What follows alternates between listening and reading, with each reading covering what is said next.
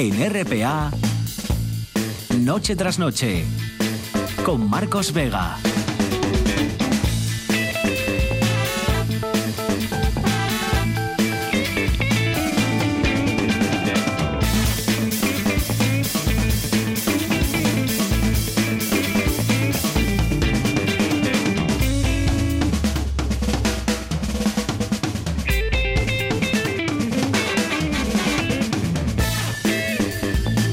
Buenas noches, sean bienvenidos al espectáculo de la radio. El de mañana va a ser un día pues muy parecido al de hoy, con menos calor, con un par de grados menos, con sol por la mañana y con nubes por la tarde. Nubes, eso sí, que traerán tormentas. Mañana volverán las tormentas sobre los 24-25 grados en el interior, 22-23 en la costa, siempre grados a la sombra, claro. Eso el sábado. El domingo algo parecido, algo similar, nubes y claros con menos tormentas, eso sí, el domingo y con apenas variación en lo que a los termómetros se refiere, un fin de semana bastante parecido al día de hoy, a este viernes, este viernes que finaliza junto a Omar Caunedo al frente de la parte técnica, con Georgina Bitácora Fernández en producción, las 9 y 31 minutos, esto es Asturias y a esta hora a esta hora sigue siendo noticia que por fin hay fecha, ¿verdad?, para la venta de Alcoa Parter. El 1 de agosto será. En el acuerdo al que llegaron eh, de madrugada, Parter y la propia Alcoa, esta pasada madrugada, en ese acuerdo se establece que en menos de un mes el fondo suizo tendrá que depositar en las cuentas de Alcoa 30 millones de dólares para financiar todo este, todo este cambio y esta venta. Es noticia, claro, cómo ha despedido Gijón 30 millones, que es eh, el, principio, digamos, ¿no? No es todo el, el, montante de la operación, claro. Es noticia cómo ha despedido Gijón y toda Asturias durante este viernes a Arturo Fernández. Hasta las diez y media va a estar abierta su capilla ardiente en el Teatro Jovellanos, diez y media de la noche. Mañana va a ser el funeral, ya saben, en la iglesia de San Pedro y esta noche al finalizar este programa noche tras noche, la entrevista van a poder escuchar la entrevista que le realizábamos hace unos tres años, en junio del año 2016, una entrevista, como ayer les comentamos, en las que pues hace un recorrido a su trayectoria, cuenta anécdotas de cómo empezó en el mundo de la interpretación, su vinculación por Asturias, lógicamente, habla también de aspectos y de cuestiones políticas. Eh, la entrevista tuvo lugar un lunes 20 de junio, eh, que eran unos días antes días antes de que se celebraran las elecciones generales del día 26 de junio del año 2016, las elecciones que ganó Mariano Rajoy sin mayoría absoluta y que luego derivaron en lo que derivaron. Eh, también hemos conocido hoy la sentencia completa, eh, la sentencia de la manada. Hemos conocido, primero subimos el auto, ahora hemos conocido y tenemos acceso a la sentencia completa, por lo que hemos podido leer, lo que nos ha dado tiempo, bueno, el Supremo dice cosas contundentes, por ejemplo, que la forma de actuar de los autores de esa violación en grupo implica, dicho, una denigración como mujer de la víctima y que actuaron los miembros de la manada con pleno conocimiento de que esta, la víctima, no había consentido. En fin, son algunas de las cuestiones más relevantes de este viernes que vamos a cerrar juntos con todos ustedes, con Georgina Fernández. Georgina, buenas noches. Hola, ¿qué tal? Y con los Beatles, van a sonar mucho los Beatles. Hoy, tú antes molabas especial los Beatles a partir de las 10, ya pueden, de hecho ya no lo han hecho muchos de ustedes, eh, pueden pues contarnos cosas de los Beatles, qué recuerdos tiene, cuál fue la primera canción que escuchó, su favorita, qué curiosidades, anécdotas conoce, ¿no? De los Beatles o, le han sucedido, ¿no? En qué momento, quién fue la persona que le introdujo, digamos, en el proceloso mundo, ¿no? De los Beatles, porque hay generaciones que no los vieron, no los vimos en directo y tuvimos que tener a alguien, algún cómplice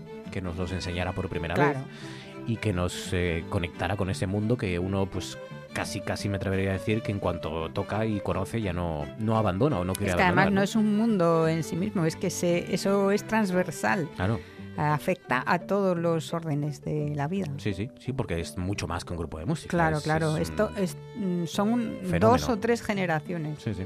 David Fuello, por ejemplo, dice eh, cosas de los Beatles, mandar a toda una orquesta que se disfrazara para tocar 24 compases equivalentes a una escala desde la nota más baja a la más alta y que esa grabación, recogida en A Day in the Life, durase 34 horas y encima suene un despertador en la canción que no fueron capaces de quitar del máster original.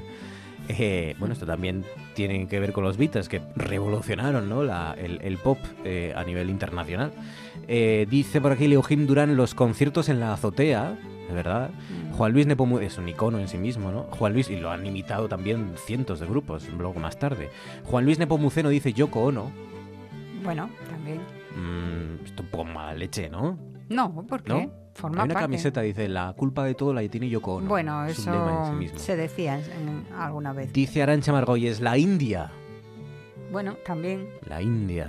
Mm. Y lo bien que lo pasaron los, esos, cuatro ahí, ¿eh? Que... Eso dejó huella. Ah, amiga, como... Que, De ahí salieron muchas canciones. Qué amplio conocimiento, ¿no? De la India y sus sustancias. Demasiado amplio. en general. Dice Otis Cook, apropiarse de canciones de músicos negros. Bueno, en realidad lo hacían todos, pero hoy tocan los Beatles. Por ejemplo, el Twist and Shout de los Isley Brothers, a y escoger el nombre influenciados por los Crickets, grillos, banda de Buddy Holly. Ah. ¿De verdad? Es verdad que en aquella época, eh, básicamente, mm, cada canción de un negro lo tenía que tocarla, digo, tenía entre comillas, un grupo blanco, un solista blanco para que los blancos la escucharan, ¿no? O para mm. que trascendiera menos a ese, a ese, público, es verdad, durante bastante tiempo. Aunque Twist and Shout, pues es verdad que ya la han hecho, bueno, Bruce Springsteen, por ejemplo, ¿no? Cierra muchos de sus conciertos, entre otras, con esa canción. Facebook, Twitter 984 10 50 48. Por ejemplo, Patri Pérez dice mil canciones más llenas de magia, como por ejemplo esta. Blackbird singing in the dead of night. Take these broken wings and learn to fly all your life. You were only waiting for this moment to arrive.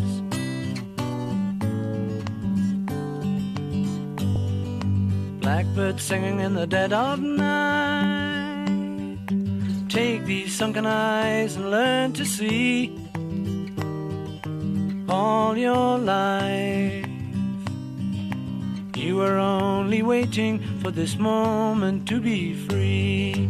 Blackbird fly. Blackbird fly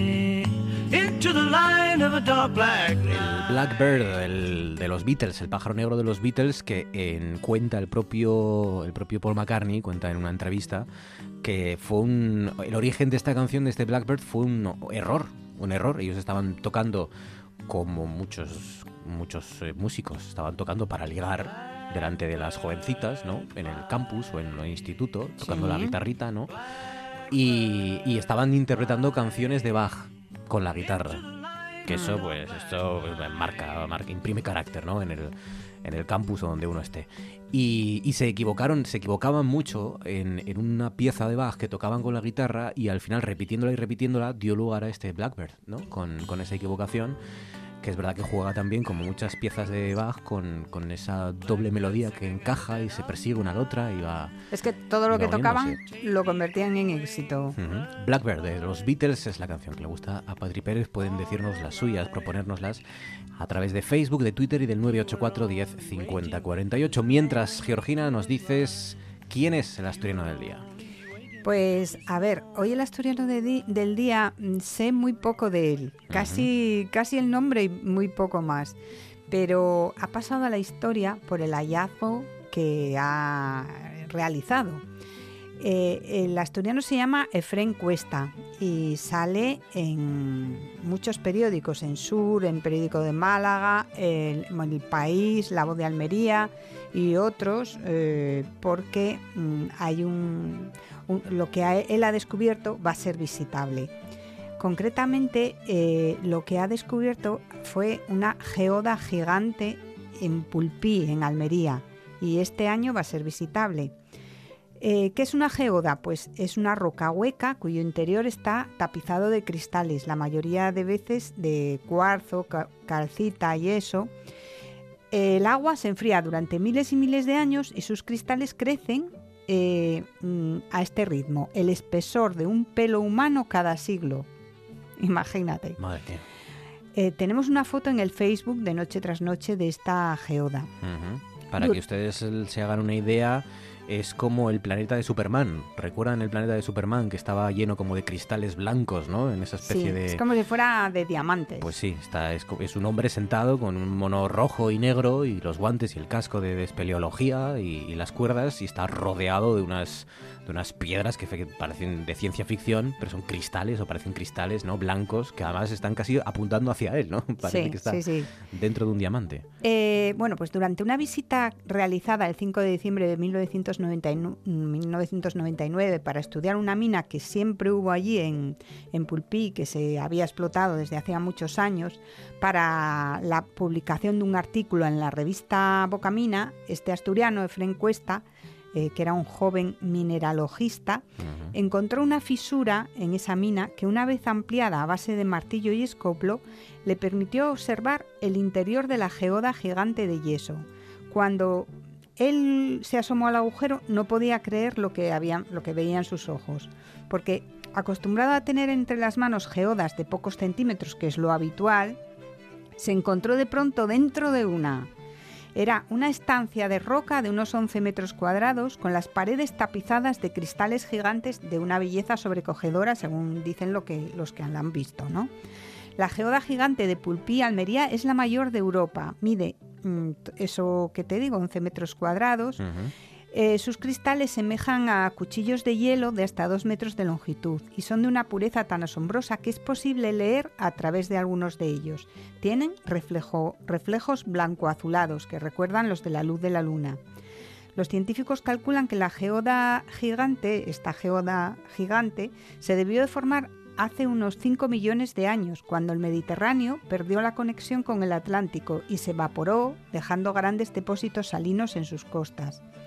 En todo el mundo solo está documentada la existencia de una formación mineral semejante de mayor tamaño, la cueva de los cristales de Naica, en el estado mexicano de Chihuahua. Uh -huh.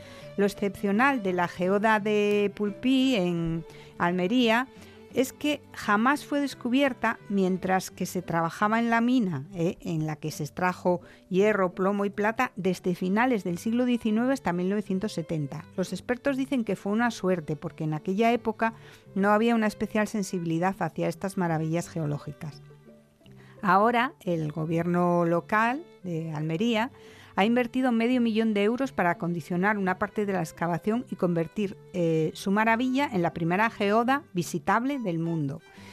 En realidad, los visitantes no podrán entrar en ella, sino ver su interior a través de una especie de ventana, tanto para garantizar la seguridad de las personas como la claro. conservación de este prodigio. Qué bueno.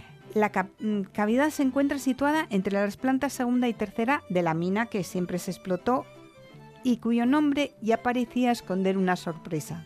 Se llamaba ¿Quién tal pensara?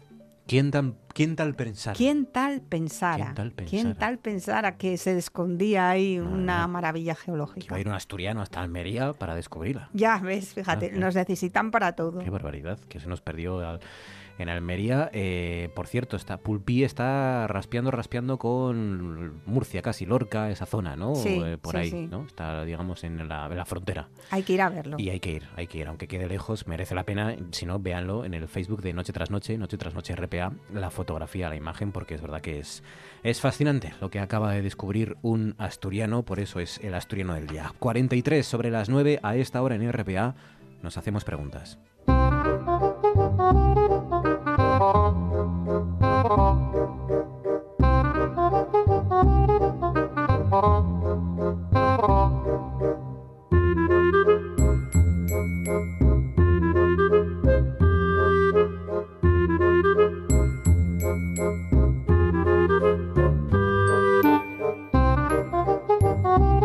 Estará camino a Pulpí, en Almería, nuestro filósofo José Antonio Méndez. Méndez, buenas noches.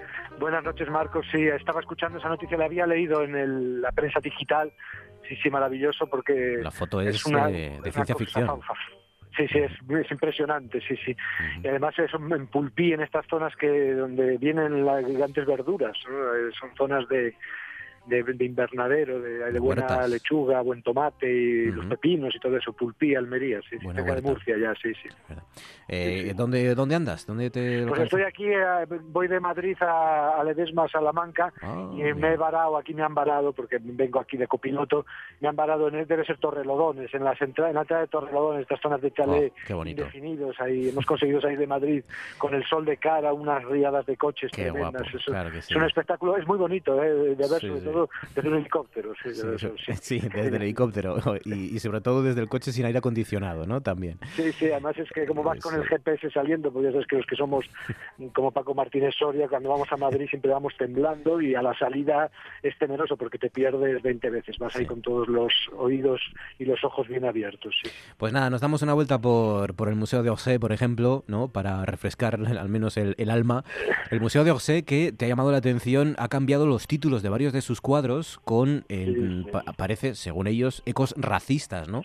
en la plena reflexión crítica sobre el pasado colonial de todos los países, también los franceses están en esto, en una nueva exposición titulada El modelo negro, ¿no? en el que bueno, el Museo d'Orsay pasa revista a cómo ha representado, cómo han sido representados los hombres y mujeres de color a lo largo de la historia del arte, pues eh, se tomó la decisión, además casi improvisada, ¿no? durante los preparativos de la exposición, de cambiar los títulos eh, que tuvieran ecos racistas. Por ejemplo, pues palabras como, ya saben que tanto en francés como en inglés distinguen, distinguen el, el negro y el negrata, podríamos traducir aquí un poco libremente, ¿no? Pero el, black del nigger en inglés y en francés pues el, el, noir del negre, ¿no? Del negre que sería pues negrata o negres que sería el negrata, ¿no? Más o menos que serían peyorativas hoy en día, ¿no? Pero que en su momento pues se titularon así esos cuadros. También también lo fueron, lo que pasa que era un ser peyorativo del que eh, no había conciencia. Pasó también en España, ¿te acuerdas que teníamos en el eh, en Bañolas, en el lago de Bañolas, un negro disecado que estaba allí en el museo y todas estas cosas. Sí,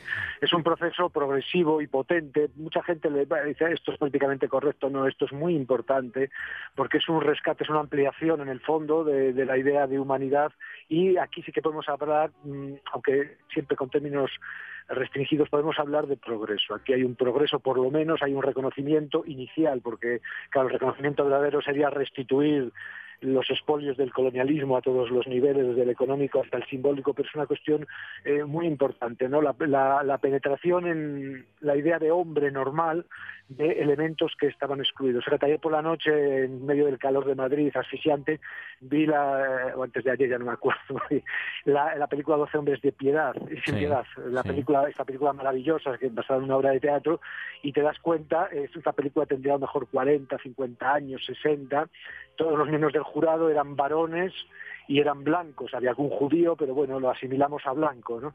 Y sin embargo, si tú imaginas ahora un jurado, primero habría mujeres y luego había gente negra, gente de, todos los colores, gente hispana. Vamos viendo cómo la, la idea se va ampliando lentamente, probablemente de forma insuficiente, pero de forma importante. Pero eh, mi, duda Méndez es, mi duda Méndez es que se consigue algo cambiando, modificando los, los, los, títulos originales que le pusieron los autores en aquella época sí, se consigue algo, se puede mantener. Lo ideal sería poner el eh, retrato de Leonor antes el retrato de Negra, como en las calles. También es una forma de pedagogía social. En los títulos de las calles, yo sería partidario, por ejemplo, poner eh, Plaza al Fresno antes Plaza de la Gesta o Plaza o, calle Calvo Sotelo, o, calle Federico García Lorca, ahora calle Calvo Sotelo. Sí es una forma de, pedagogía importante. Probablemente son cosas pequeñas, pero lo pequeño no es desdeñable. Sabes que el, el grano no hace gran pero traído al compañero, se decía, cuando vivíamos de pequeño y te querías dejar ahí las cosas pequeñas. No, no, todo va sumando y sobre todo supone un cambio de óptica, supone por lo menos una toma de consideración, aunque sea teórica, ¿eh? porque esto no se restituirá hasta que haya, por decirlo así, una renegociación económica de los espolios y una renegociación simbólica. En teoría veníamos ahora que Christie's ha subastado una máscara de Tutankamón, Egipto ha reclamado, estos no le han hecho ni caso. Estas son cosas que eh, de alguna manera hay que ir encauzando. Naturalmente, como siempre, no se trata de ahora sacar pecho, decir, dar lecciones, aprovechar esto para dar lecciones, como en tantas cosas, sino hacerlo de forma normal, como una idea de a dónde queremos ir o a, dónde deberíamos querer ir, por decirlo así. también, te, también te, ha, te ha inspirado alguna que otra cuestión y alguna pregunta para reflexionar esta, mm, e, e, este clamor, mm, entre comillas, ¿no? bueno, esta eh, denuncia de algunos hosteleros de Gijón contra la incontrolable, dicen, plaga de gaviotas y palomas, ¿no? Ataques en las terrazas que dicen eh, causan pérdidas de 300 euros mensuales a cada negocio. Eh, bueno, sí, sí. Esto es muy como siempre. Nosotros mm, nos fijamos en lo pequeño, seguimos la norma de San Ignacio de no desdeñar lo máximo, pero de momento trabajamos contemplando, considerando lo máximo y no dejándolo escapar cuando esté cerca. Nos centramos en lo mínimo y estas cosas eh, son son muy muy importantes. Eh, en, la, en el mundo social no hay, como se decía antes del sexo que nos explicaban nosotros, no hay paridad de materia. Todo va sumando, todo va eh, va contando, todo va, va compatibilizando, formando, formando el gran tejido de lo que, de lo que vivimos. Y de alguna manera esto, estos estragos que causan estas aves de forma incontrolada, ¿no? las ves por ahí pulular a, su antojo, son estragos de muchos niveles, estragos muy importantes que nos llevan eso a considerar cómo podemos equilibrar en las ciudades la presencia de animales de todo tipo, incluso los perros a los que tú y yo somos tan aficionados, con la, la, vida eh, pues tranquila, la vida, la vida cómoda. Y está claro que eh, asistimos a una plaga de, palomas desde hace tiempo, además una plaga alimentada por mucha gente que les da de comer, aunque te repiten una y otra vez que no lo hagas, y ahora subsidiariamente se van añadiendo las plagas de gaviota que van a la comida fácil, ¿no? que es la, comida que les damos nosotros.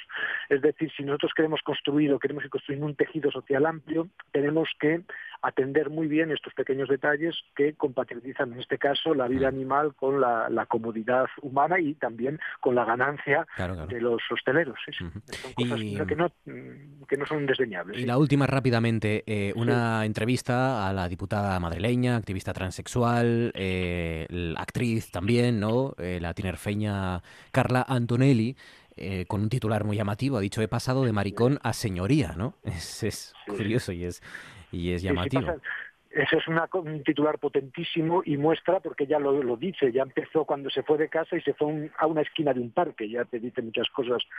Eh, la marginación tremenda ¿no? de, un, de un cuerpo que no encontraba su sitio en una sociedad rígida, que se movía por parámetros de aquí o allí, de esto o lo otro, y cómo en pocos años, de alguna manera, igual, de forma pequeña quizá, pero hemos conseguido una ampliación de la idea del ser humano. Yo esto lo ponía en paralelo aquí en mis notas con lo que contábamos antes de los nombres de los negros. De alguna manera los, los negros tenían nombre, siempre lo tuvieron naturalmente, y de alguna manera estos cuerpos que fueron cuerpos triturados, además, mira, hoy es el orgullo gay, mañana estaban ahí en Madrid preparando todo. Hoy, mañana, toda la semana. Sí. este, este, este, cuerpo triturado, estos cuerpos triturados que, realmente tenían una vida corta, se sorprenden de vivir tantos años, ahora van encontrando acomodo. De alguna manera esto es un signo positivo, esto es algo como lo de las gaviotas que hay que cuidar, que hay que mantener y que hay que ampliar y muestra también cómo de alguna manera, aunque siempre de forma insuficiente, se han introducido cambios en las formas de vida y cambios que de alguna manera permiten respirar a cuerpos que estaban condenados a la asfixia, a un sufrimiento tremendo no solo un sufrimiento social, sino un sufrimiento que es lo mismo, claro, un sufrimiento moral, un desarraigo, fíjate lo que cuenta ella con su padre, ¿no? que realmente eh, hasta el último segundo ya su padre agonizando, no pudo oír cómo la llamaba por el nombre, que ella siempre quiso que la llamaran, los que se insinúa aquí de, una, de un drama tremendo que fue reflejado en aquella película de Antonio Rico vestida de azul, una película maravillosa que yo vi estudiando en Salamanca, la primera película sobre travestis, eh, sobre los inicios del, reconocimiento y la dureza de gente que estaba eh, condenada a la prostitución, pues además una prostitución sórdida, una prostitución voluntaria, ni de alguna manera arreglada, sino una prostitución sórdida, y estaba condenada también por sus problemas hormonales, por sus historias de cuerpo, a una muerte prematura y a una infelicidad, a una amargura tremenda. El titular es tan bueno, entre otras cosas, porque refleja ese instante, ¿no? Eh, eh, que de alguien que ha estado vejado toda su vida, que ha estado eh, sometido a insultos, a desprecio en el mejor de los casos, pasar de eso a ser reconocido como señoría, efectivamente, como, diputada y a oír ese respeto, ¿no? Que se que se ha ganado porque la han votado, lógicamente, los, los madrileños en este caso el titular es tumbativo. Y fíjate, ha habido aquí una evolución, se cuenta, es una forma muy gráfica de decirlo. Tú hace 20 años oías hablar de maricones, como se decía, y te imaginabas un sexo sucio, una cosa anal, y, ahora, sin embargo, ya el, homosexual, tanto femenino como masculino, sea, eh, la imagen tú ya no la piensas en un gesto de cama, de copulación o de lo que fuere. O sea, se ha cambiado la posición misma de la imagen primera que te viene de la suciedad, de lo infecto, de lo, de lo escondido, de, los, de lo sórdido, de lo turbio, a una cierta normalidad actualidad, Pues- cierta, siempre insuficiente. Queda mucho siempre todavía. Nos recuerda que eh, hay otros campos que todavía, eh, pero se ha habido un desplazamiento tremendo, o sea, la imagen se ha espiritualizado, por Sí. decirlo así, es un cuerpo que de alguna manera ha, ha tomado abstracción fuera Pues de, de su propia condición, aun cuando todavía hay muchas cosas aquí. Y esto es significativo, esto es Pues un sí. cambio de mirada, es igual que lo de lo negro y tantas cosas que, de alguna manera, aunque sea brevemente y para tomar aliento, nos reconfortan. Claro que sí. Méndez, cuídate. Un abrazo, amigo. Gracias. Pues un abrazo, Marcos. Disfruta del fin de semana. Un Hasta abrazo luego, fuerte. hasta la próxima, chao. Con Méndez a punto a punto estamos de llegar a las 10 de la noche. Comenzará nuestro Tú antes molabas, pero antes vamos a repasar en el cuaderno de Bitácora, sección habitual de los martes, vamos a visitar algunos de los rincones del planeta junto a asturianos de prestigio.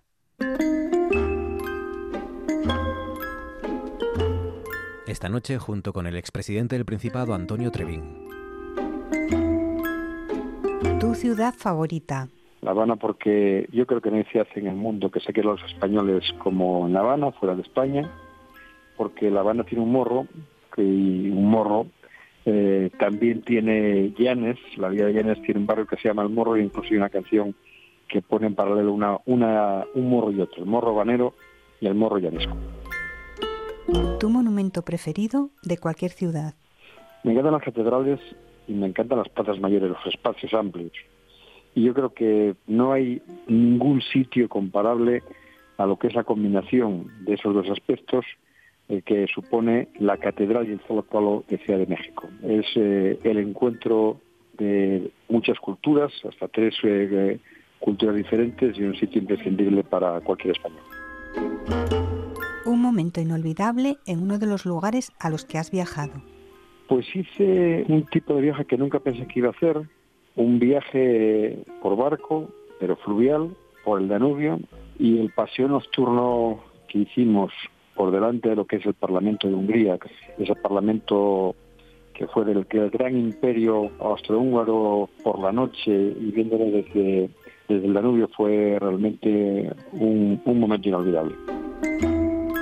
La vista panorámica que recomiendas.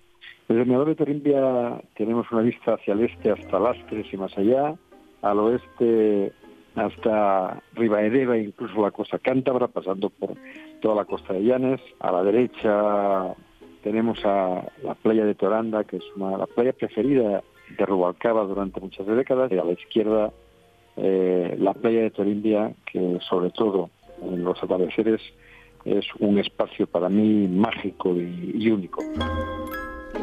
Una obra de arte que hay que ver en directo. Pues yo creo que eh, la mayor parte de las grandes obras, tanto de, pintura como de escultura, hay que verlas en directo. Y creo que las líneas de Velázquez hay que verlas en directo, o en Miguel Ángel, o en la vida de Miguel Ángel hay que verlas en directo. Si me quedo con una, me quedo eh, con las líneas de Velázquez. Un sitio donde hay que desayunar, comer o cenar. Pues para comer o cenar hay un, barrio al que le tengo mucho cariño, una ciudad que adoro, que es Puerto Madero en Buenos Aires. Es una de las zonas en torno al, río, es una zona turística con un gran número de restaurantes únicos. Tienen especialidad además todos aquellos con buffet, con diferentes tipos de cocina que incluso te hacen sobre la marcha. En el, en el gourmet de porteño, por ejemplo, eh, hice una comida que tardaré mucho en olvidar un rincón encantador. Sin ninguna duda, el exterior de la casa que Neruda tenía en Isla Negra, la que da precisamente hacia la costa. Tanto el salón interior de la casa como ese exterior, también con un ambiente marino, es un lugar que no olvidaré nunca y además que tuve una sensación especial. Aquello estaba cargado de energía positiva, de espiritualidad. Un lugar que estás deseando visitar? Estoy deseando visitar Egipto eh, para ver las pirámides y hacerlo en todo lo que pueda a través del Nilo. Desde que somos niños empezamos a estudiar la cultura egipcia en la escuela y después ya cuando vas profundizando más en ella y vas viendo que por mucho que parezca que han pasado miles de años, sin embargo, muchos aspectos de organización social, de religiosidad, incluso de sistemas productivos, pues eh, en Egipto está el, el, principio de una gran parte de los que somos.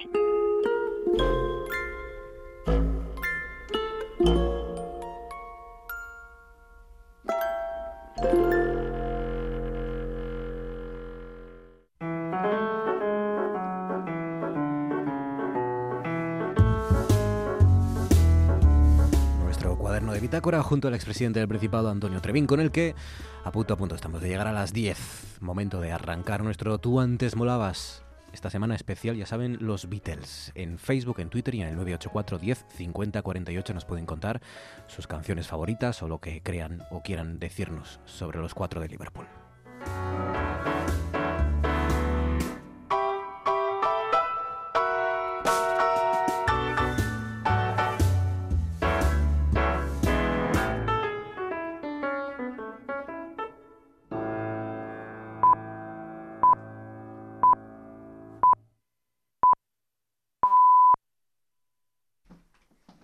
Las 10 en punto de la noche continúan en la sintonía de RPA. Esto sigue siendo noche tras noche. Hoy me he confiado más de lo habitual. Hoy estaba saludando. Es que tenemos público hoy. Sí. Esto, esto me da un poco de. Me da un poco de así de. Público entusiasta. De, vergüenza. Hoy ha venido público a vernos. Y estaba yo saludando ahora. 40 minutos que me deja Omar. Y. y, y... ¿Qué has puesto los pitos antes de la hora, no? ¿Son las 10, seguro? ¿Sí? No me enteré yo, ¿eh? A ver si voy a llamar a Fabián de sus vacaciones para que vuelva otra vez. Fijo que viene. No, dice que no. Dice Omar, por favor, no. No, no, no. no y no. fijo que Fabián dice, espera Marcos, que lo dejo todo y Bueno. voy donde tú estés. Esta- cosita, esta- cosita linda. Esta semana me he chateado con Fabián porque no podemos vivir el uno sin el otro y le he mandado que eh, le gusta mucho. Yo sé que estando de vacaciones le gusta saber de mí. Sí. Y le he dicho, ¿no tienes algún corte que sacarme desde Lanzarote o desde donde estés? Te extraño, Fabián. Claro, claro, claro. No, pero Mar no quiere, porque a Mar le encanta, ¿no? Es...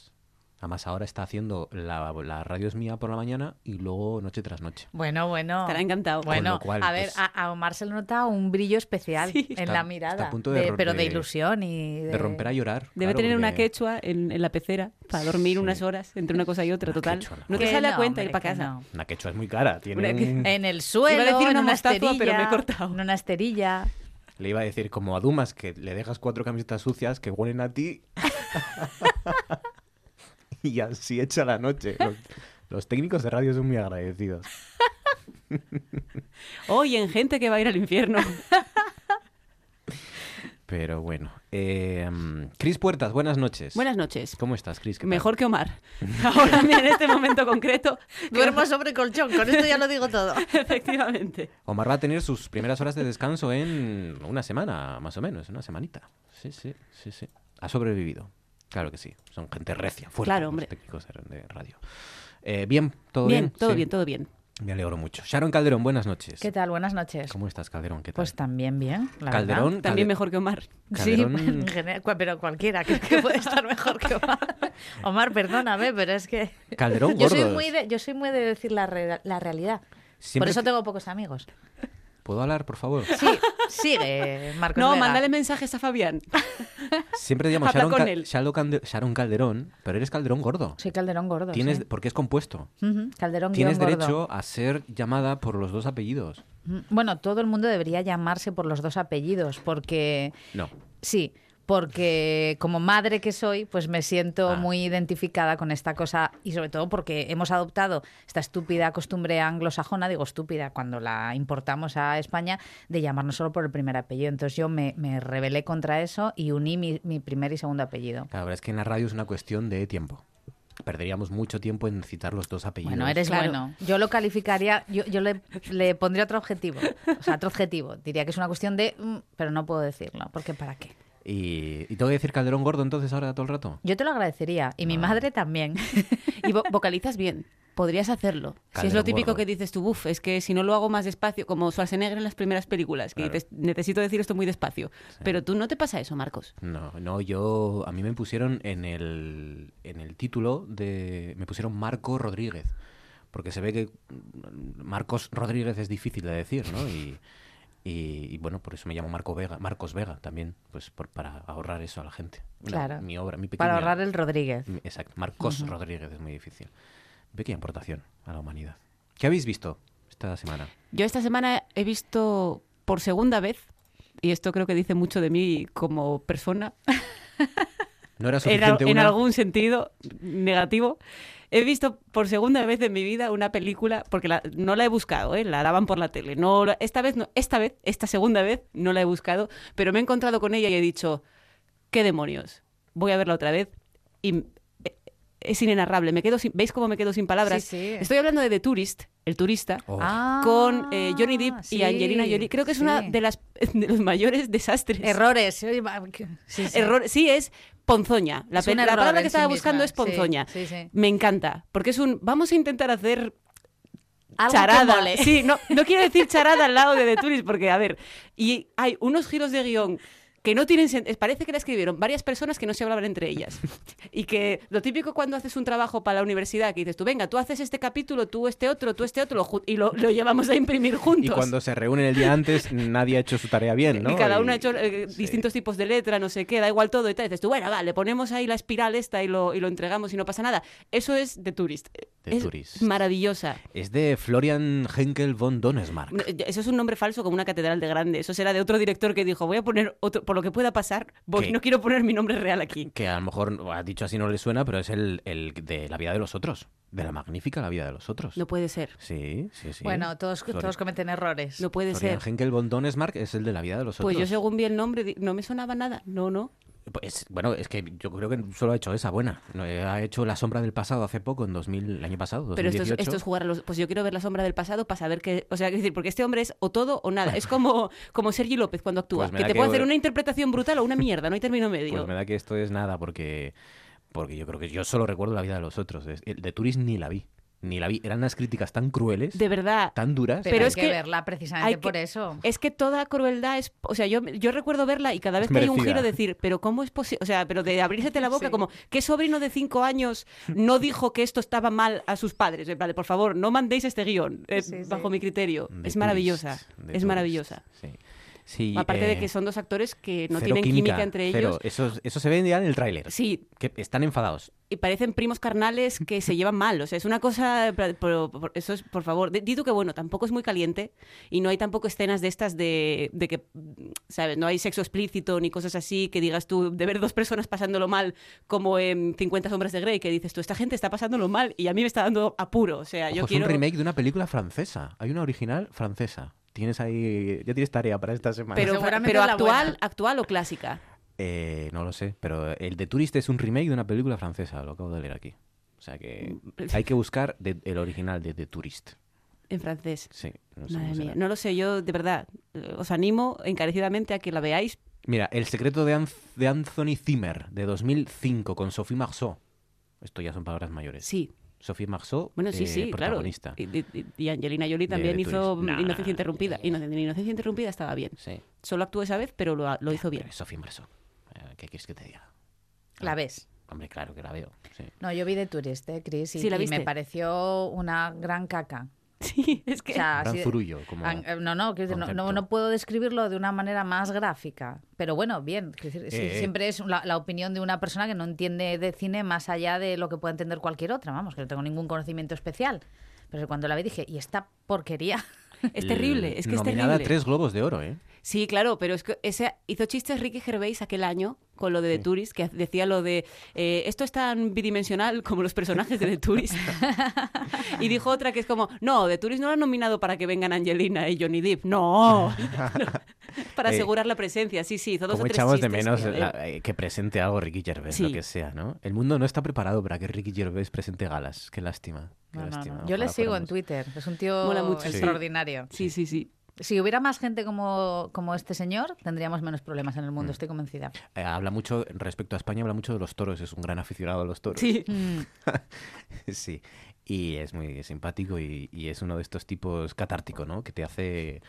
Te hace... Te golpea. Y sabe escribir muy bien. A mí me ácido. gusta mucho cómo estructura los sketches y cómo hacer ese tipo de cosas. No me ha Yo- gustado el último que ha hecho. Esta serie que hay Ay, por ¿cómo ahí. se llama? Es que de la Eh, vida, ¿no? Derek, After, after, Afterlife. Afterlife. La del, la Afterlife. del geriátrico. No, No, un hombre es que se queda viudo. Se queda Esa es viudo. Esa todavía no la he visto, vale, vale. Fallece su esposa. Un cuarentón que se queda viudo y está entra en una depresión y odia a todo el mundo. Yo no la he y visto, ¿eh? No me gustó. Me caí en el segundo capítulo o algo así. No... Esa no la vi, esa no la vi.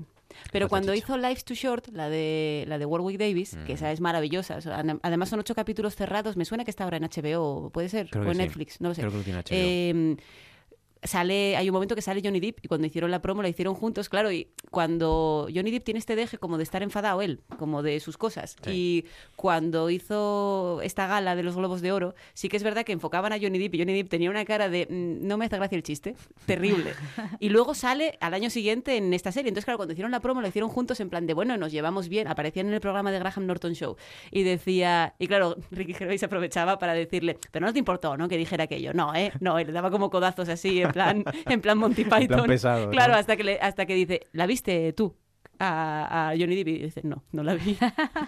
Es que Ricky Gervais tiene, tiene legitimidad, para, entre otras cosas, para reírse de todo lo que quiera, porque se ríe mucho de sí mismo. Es el Sí. primero en reírse. de sí ¿Cómo se mismo, llama, ¿no? ¿cómo se llama el, el último monólogo que está en Netflix de Ricky Gervais? Sí. eh, que es buenísimo. Brutal también Es, es. brutal y buenísimo. Sí, sí, sí, sí. No recuerdo ahora el título.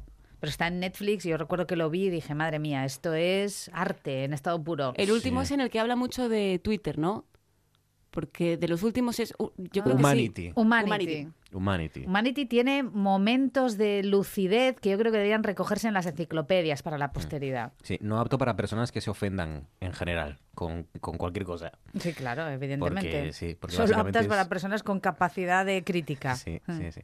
Eh, ¿Qué más? ¿Has visto algo esta semana? Eh, yo, no- bueno, estoy reviendo porque yo, como muchas personas en este país, Big Bang Theory eh, la, la veíamos a cachinos, o sea, o veíamos Sí. como, como era muy difícil seguirla. Yo tengo un cacao con las temporadas, las, los capítulos. Entonces, no pues eh, a, a- a raíz de su, de su finalización, pues dije, bueno, pues ahora la voy a ver entera desde la temporada 1. Entonces la estoy viendo, voy por la temporada 7 ya.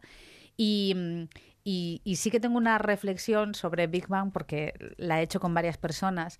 Realmente Big Bang exige para entenderla un grado de friquismo que yo soy consciente yo soy consciente de que personas que están a mi alrededor no tienen. Quiero decir, hay gente que está a mi alrededor que no ha visto mm, las pelis de Indiana Jones. Star Trek, por supuesto, es algo que ni, ni, ni le suena. O sea, tú, tú le dices los, los, yo qué sé, Kalag, Kaplag, y no sabe lo que le estás hablando. Te le dices Klingon y, y no sabe lo que... A, a urgencias del hospital. pues, es que- hablando. hacer la Sí, maniobra sí. Heimlich. Sí, es verdad, porque los Klingon parece parece que tiene un mosquito, cuando, como cuando vas corriendo y te comes un mosquitillo, lo tienes aquí, estás... Pues eso. Y exige un grado de friquismo que, que, que- que la gente en general no, no posee, que esto no es ni malo ni bueno, ¿eh? no, no ser tan friki.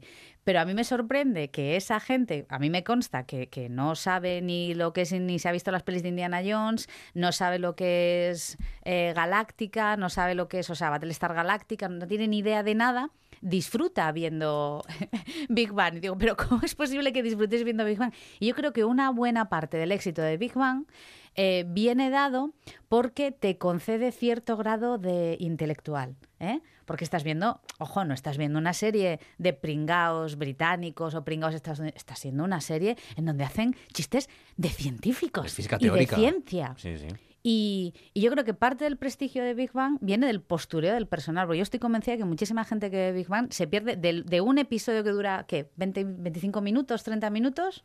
Sí. 15 se los pierde. Porque no entiende, no, es imposible que entienda las bromas. Bueno, que muchas veces hemos hablado con Javier que la, la clave de muchos guiones es hacernos sentirnos más, eh, más inteligentes de lo que somos, ¿no?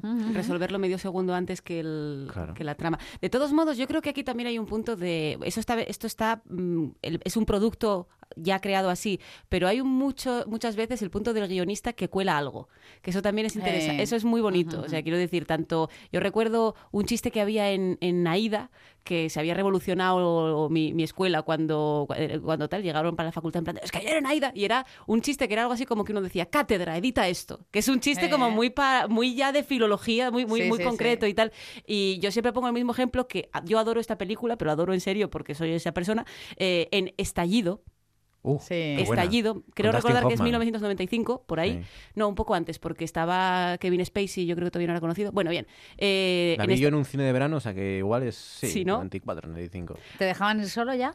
Sí, sí. Mm. Pero es cine de verano, que es como que te no sueltan más por ahí. Iba con mi familia, pero te- exacto, te- me soltaban para esparcer. Claro, Eh, para esparcer. Y había sesión doble y creo que era eh, Rob Roy, Leyendas de Pasión Toma. y que había sexo. Y Leyendas de Pasión yo nunca la pude ver entera, mira que había sexo, pero yo siempre me dormía y de repente me despertaba y era Anthony Hopkins viejo. Era- me he perdido una parte importante de la trama. ¿Te importa que asuma tu papel un momento? Sí, por favor. Permanece en silencio porque me interesa mucho lo que Ah, tenía no, que no, decir. estallido. Sí, no, sí. sí, iba a volver, no os inquietéis. A estallido siempre se vuelve, amigos. No pasa nada. En estallido hay un momento que están, que van, van eh, Kevin Spacey y Dustin Hoffman a ver un poblado. En el poblado ahí hay un virus que dicen, puf, esto hay Virus que- malo. Virus malo. Y dicen, hay que mandar un mail. Y tiene, y están escribiendo el mail de, de esto es muy peligroso y tal y cual. Entonces dice, pon alarmantemente, pon que está creciendo alarmantemente. Y dice, personaje de Kevin Spacey colado por un guionista que dijo, dice, es un adverbio, Sam, la herramienta perezosa de una mente débil. y esto pasa en estallido. Entonces os quiero decir, Sí, confiad se en el ser guionista- humano. Se veía al guionista como Rafael echándose así la chaqueta para atrás al Exacto, hombro ¿no? y exacto, saliendo de la habitación. exacto. Eso es una eyaculación laboral. Es una pasada eso. Está bien, está bien. Eh, están retomando muchas de las series antiguas de, en, en Netflix y en HBO. eh, podían ahora, mira, aprovechando, bueno, aprovechando, no es el verbo mejor, eh, coincidiendo era este, con el fallecimiento de Arturo Lo Fernández, suponía, Ah. suponía. eh, podían retomar la Casa de los Líos, que eh, ahora, como está Chico. volviendo, es que, ojo al plantel, ¿eh? Florinda Chico, Emma Ozores, Lola Herrera, Arturo Fernández, Goyo González, es que eh, Mabel Lozano, ojo, eh, es que estaban aquí, y Miriam Díaz Aroca, claro, era un montón de actores y actrices conocidas de, de la época, y algunas de las, de las mejores, ¿no? De actrices de teatro. Era lo, mejor, era teatro. lo mejorcito de esa La época. Casa de los Líos. Era claro, lo mejorcito que del, del- bueno, lo mejorcito. Sí, lo sí, más conocido, lo más, sí. Sí, Lo más y mediático, ¿no, de Hombre, y recordemos el reparto de Los ladrones van a la oficina. Bueno, Mm, también. qué buena. También. Estaban todos, ahí sí que estaban Ahí sí que estaban todos. todos. Además, los que no salían de forma regular tenían personajes periódicos que aparecían de vez en cuando también. Bueno, y Pablo Iglesias. En, El- la, ca- en la Casa de los Líos. ¿Ah, sí? Sí, ¿no, ¿no os ¿Qué habéis enterado? No. Madre mía. Eh, espera que me remango. Eh, pa- eh, aparece Pablo Iglesias de extra. Pablo Iglesias esta semana agradeció o recordó a Arturo Fernández porque cuando era un guaje de 18 y 19 años le contrataron como extra para rodar una secuencia de la Casa de los Líos en Ay, un restaurante madre. vegano. Y buscaban, básicamente buscaban chicos jóvenes melenudos. Con apariencia de veganos. Claro. veganos, que era la imagen que tenía Exacto. en aquel momento de los veganos. ¿Quién era vegano en los 90? Pues eh, melenudos hippies, ¿no? Claro, perroflautas. Y entonces Arturo Fernández entraba, imaginaos la risa, ¿no? Arturo Fernández en un restaurante vegano y de fondo aparece, además hay captura de pantalla, un Pablo Iglesias muy jovencito, casi apenas se le reconoce, primero porque tiene mucho pelo y segundo porque es muy jovencito. Qué bueno. Y, y eh, sí, sí, sí, como actor de reparto. Bueno, En pues toma ya. Enhorabuena. Felicidades, Pablo Iglesias. Fíjate, Felicidades, ¿eh? Marcos Vega, por habernos contado esta interesante primera- anécdota. Jolín, yo pensé que lo sabíais ya. No, no, no, no, primera cameo, noticia. Cameo de Pablo Iglesias en la Casa de los Líos. Pues sí. 17 sobre las 10. ¿Algo más? No. ¿Nada más? No, no, yo, si queréis, empezamos. Vamos. Four, three, two, one, zero. We have ignition. Orgullo friki, orgullo friki, no tengas vergüenza. Orgullo friki, orgullo friki, orgullo friki, pierde la cabeza. Eres un friki. Molaveños, molavinos o molavianos, molamanenses, molabilindris, molasinos, molaveses, molavos o moleros, molabertanos, molaveranos. No busques más, molabilindris. Molabilindris. Estoy de acuerdo. No me importa que seas de Star Wars. Ah, ah, ah. ¿Tú has probado el caviar? El francés. wiki car- car- el carviar. El caviar. Unas bolitas negras así que, que te ponen como una moto. Mm, Yo de eso de pastilla nada.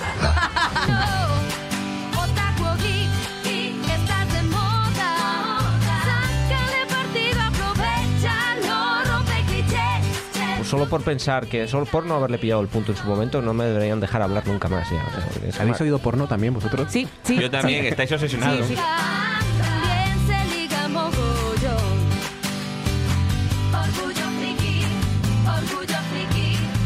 Yo pondría la leyenda, no enseñes el bicho.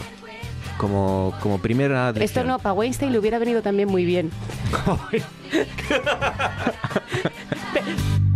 tía, yo quiero un dragón. Voy a decir, ¿Puedo decir un taco, Marcos? Uno solo. ¿Qué taco es? Follar. Soplar por el fuelle. Vale. Comparezco ante este programa como candidato a presentar el Tú antes molaba. Y Ritmazo, ¿eh? Puedes vivir mil aventuras sin moverte de tu salón. Serás así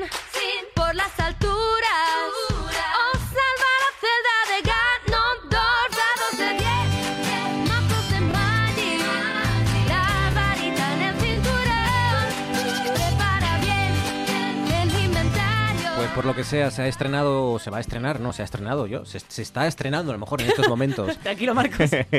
eh, Yesterday, de los Beatles, la canción no, que ya se estrenó hace tiempo, la película, una película inspirada en los Beatles, ¿no? Básicamente una excusa de guion para meter canciones de los Beatles, habrá que verla. No La, premisa es, es muy interesante porque lo malo de los biopics siempre es que son todos iguales. Sí. Y, y la premisa es muy interesante. También es cierto que llevamos un año entero hablando de este proyecto y como la peli luego sea una mandanga, vamos, o sea, porque hasta hemos hecho un día temático porque sí, porque nos da la impresión de que la peli va a molar. Sí, nos da Es la impresión que- de que va a tener, a mí me da la impresión de que va a tener bastante repercusión. El, solo el tráiler es Sí, que sí, pinta- es que pinta muy bien. Es que podemos estar Amigos, a- pinta bien. ante el primer proyecto en el que el tráiler tenga más repercusión que la película, porque Yo, el tráiler arrasó. Eh, machete. Ah, bueno, vale, Sí. machete. Bueno, sí. Pero, pero sí, sí que es verdad que a priori el tema es un tema que concilia, que concilia eh, lo- lo- la- la- la- el buen hacer de todo el mundo. Es decir, me explico, ¿quién va a hablar mal de los Beatles? A todo el mundo le encanta, a todo el mundo flipa con sus canciones, a la gente le pones el Imagine Hombre, de John Lennon y dice, ¡ay, qué, qué bonito! nadie, de va, verdad". nadie va a criticar la, la banda Amor, sonora de Yesterday, pero a lo mejor la película es un bodrio. No, la película le va a encantar a la gente. ¿Por qué? Porque salen mucho los Beatles. No y es yo. verdad que nadie, yo no he oído críticas Yo creo que sí, los que hay un, hay un sector del moderneo que sí, pero precisamente por eso, porque como es muy muy poco criticable, digamos, yo creo que hay un punto en el que queda como guay. Y Es- ojo, está Lily James, que son palabras mayores también, la actriz británica, y está Danny Boyle.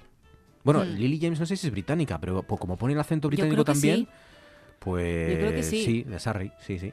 Y la dirige Danny Boyle. Danny Boyle siempre sí. Danny Boyle, Danny Boyle a mí me fuego apetece. con Danny Boyle Sí, siempre. a sí. fuego. Danny Incluso- Boyle tiene un, un Frankenstein que lo podéis encontrar por internet, no sé si hasta si totalmente legal, porque bueno, es, es una grabación Uy, de teatro. uy. Eh, es un- una obra de teatro que hizo hace tiempo que eran eh, Johnny Lee Miller y Benedict Cumberbatch. Y, y esta chica, y ahora mismo no me acuerdo cómo se llama, eh, esta chica es la que hace en Piratas del Caribe de la, la, mm, la hechicera. Esta mujer que ha salido en varias películas, sale en Rock and Roll Sí, también, yo- si no me equivoco. Sí. Esta chica, Yo muy, lo he visto. muy buena actriz también. Muy racial. Sí. Una actriz muy bueno, no, racial. negra, concretamente. Sí. Entonces, pues eh, salen eh, ellos Racista. tres y el tema es, pero bueno. Y el tema es que es un Frankenstein en el cual se invertían los roles. Entonces, en unos pases, Cumberbatch hacía de Sí. Frankenstein y Johnny Miller del monstruo y viceversa. Ese montaje es una... Yo no lo pude ver en directo, lo tuve que ver de mala manera en internet, pero... eh, y eso lo dirige Danny Boyle. Danny Boyle siempre. Naomi Harris. Naomi Harris, justo. Naomi Harris, sí. Eh, mm, Danny Boyle no hizo lo de cortarse la mano 128 días o 120 Sí, días o tal. 127. 127, mira. Sí. Bueno, a ver, ¿qué más da? Tampoco nos vamos Es que es el título. tema. 125, Que no lleve una cosa 128. toc, es A que es el título. Si esto, Protesto. Si, si- si esto en España se hubiera traducido como se tienen que traducir y como siguiendo una larga tradición de malos títulos, hubiéramos dicho ciento y pico días. Un ratito, sí. ciento y ahí. pico días. Venga, Chris, adelante. ¿Cuál es tu primera Voy a empezar, porque me diréis, claro, los Beatles es una cosa tan amplia, ¿por dónde empezamos? Claro. ¿Qué- qué- a qué- ¿Dónde vamos a estar? Y entonces he decidido, ahí, espero que os guste esto, porque a mí me hace muchísima ilusión. Creo que ya hemos hablado alguna vez aquí eh, de mi adolescencia, porque qué demonios. Bien. para mucho. Claro, en mi adolescencia mi, mi señor padre es un fan de los Beatles absoluto. Entonces yo qué hice en mi adolescencia? Pues ir en contra. Entonces yo decía que era lo peor, yo era de los Rolling, porque me, me pareció que era incompatible una cosa con la otra, por lo que sea. Y entonces yo siempre tenía esto. Hemos hablado alguna vez de estos hechos, Marcos, aquí, yo recuerdo, porque yo eh, aún tengo en, el- en la memoria cuando miré a mi padre a los ojos, yo en plena pubertad, con el pelo de colores, y le dije, papá, los Beatles son una mierda. Lo único que mola de los Beatles es Come Together y porque no parece de los Beatles. Y mi padre esto lo escuchó. Es una frase tan errónea como mm, aumentemos el imperio yendo a conquistar Rusia. O sea, es lo mismo. O sea, es, la- es el mismo número de errores hay en la frase que yo le dije a mi señor padre. Y yo creo en la redención y por eso voy a dedicar todo este programa a mi padre. Don Javier Martínez, pues yo también, yo también soy de segundo apellido, también Don dije, voy a, voy a dedicarme a la bohemia local, así que voy a ponerme un nombre artístico, por lo que sea y don Javier Martínez. Entonces le pregunté a él por sus vivencias con los Beatles y él me contó que la primera canción que él escuchó de los Beatles y el primer disco que él escuchó de los Beatles lo escuchó eh, en casa, bueno, en su casa pero era de José Gerardo, que era un tipo mayor que él que estaba estudiando magisterio y que le estaba dando a él clases particulares. Mi padre tenía 11 años, fue en el 71, por lo tanto tiene 25 años, como toda la gente sabe, y era el Let It Be.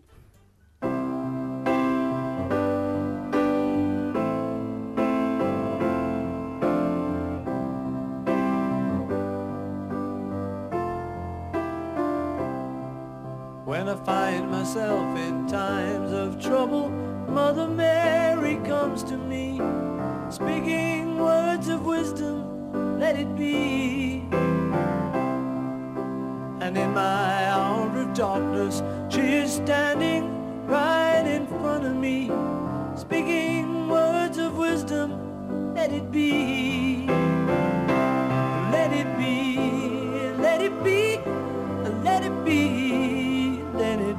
La- de los ejemplos del- de la trascendencia y la relevancia de los Beatles es que casi todos recordamos quién nos enseñó por primera vez una canción de los Beatles, Claro. o quién nos educó, entre comillas, ¿no? en, el- en las canciones de los Beatles y en la música de los Beatles. Hasta ese punto nos han marcado a tantas generaciones. Claro, a mí mi padre me dijo que esto lo había grabado, claro, era el, el, el protopirateo, ¿no? que era el ir pasándote cosas. Entonces, con un magnetófono, este hombre, José Gerardo, tenía un pick-up. Y entonces lo que hizo mi padre fue con un magnetófono que tenía de estos de micrófono, eh, grabarlo directamente. O sea que debía sonar eso a gloria, maravillosamente. magnetófono que, por cierto, es- con ese micrófono yo jugaba de pequeña y hacía programas de radio de pequeña, jugando. Claro, claro. Bueno, eh, Trueba hizo una película con esto, ¿no? Vivir es fácil con los ojos cerrados. verdad, de unos alumnos que van con su profesor de inglés, ¿eh? O su, sí, un No, profesor de, de que, que enseñan a través de la música de los Beatles, ¿no? Eh, José Gerardo es en este caso. José. Gerardo es el, el introductor. El introductor de Gotelé. de- efectivamente, de los Beatles en, en San José Artesano, que era el barrio de mi padre en Avilés. Sharon, adelante. ¿Qué canción has elegido para arrancar? Pues yo he escogido una de las primeras canciones, bueno, una canción del primer álbum de los Beatles eh, que se titula el álbum Please, Please Me. La escuchamos si queréis. One, two, three,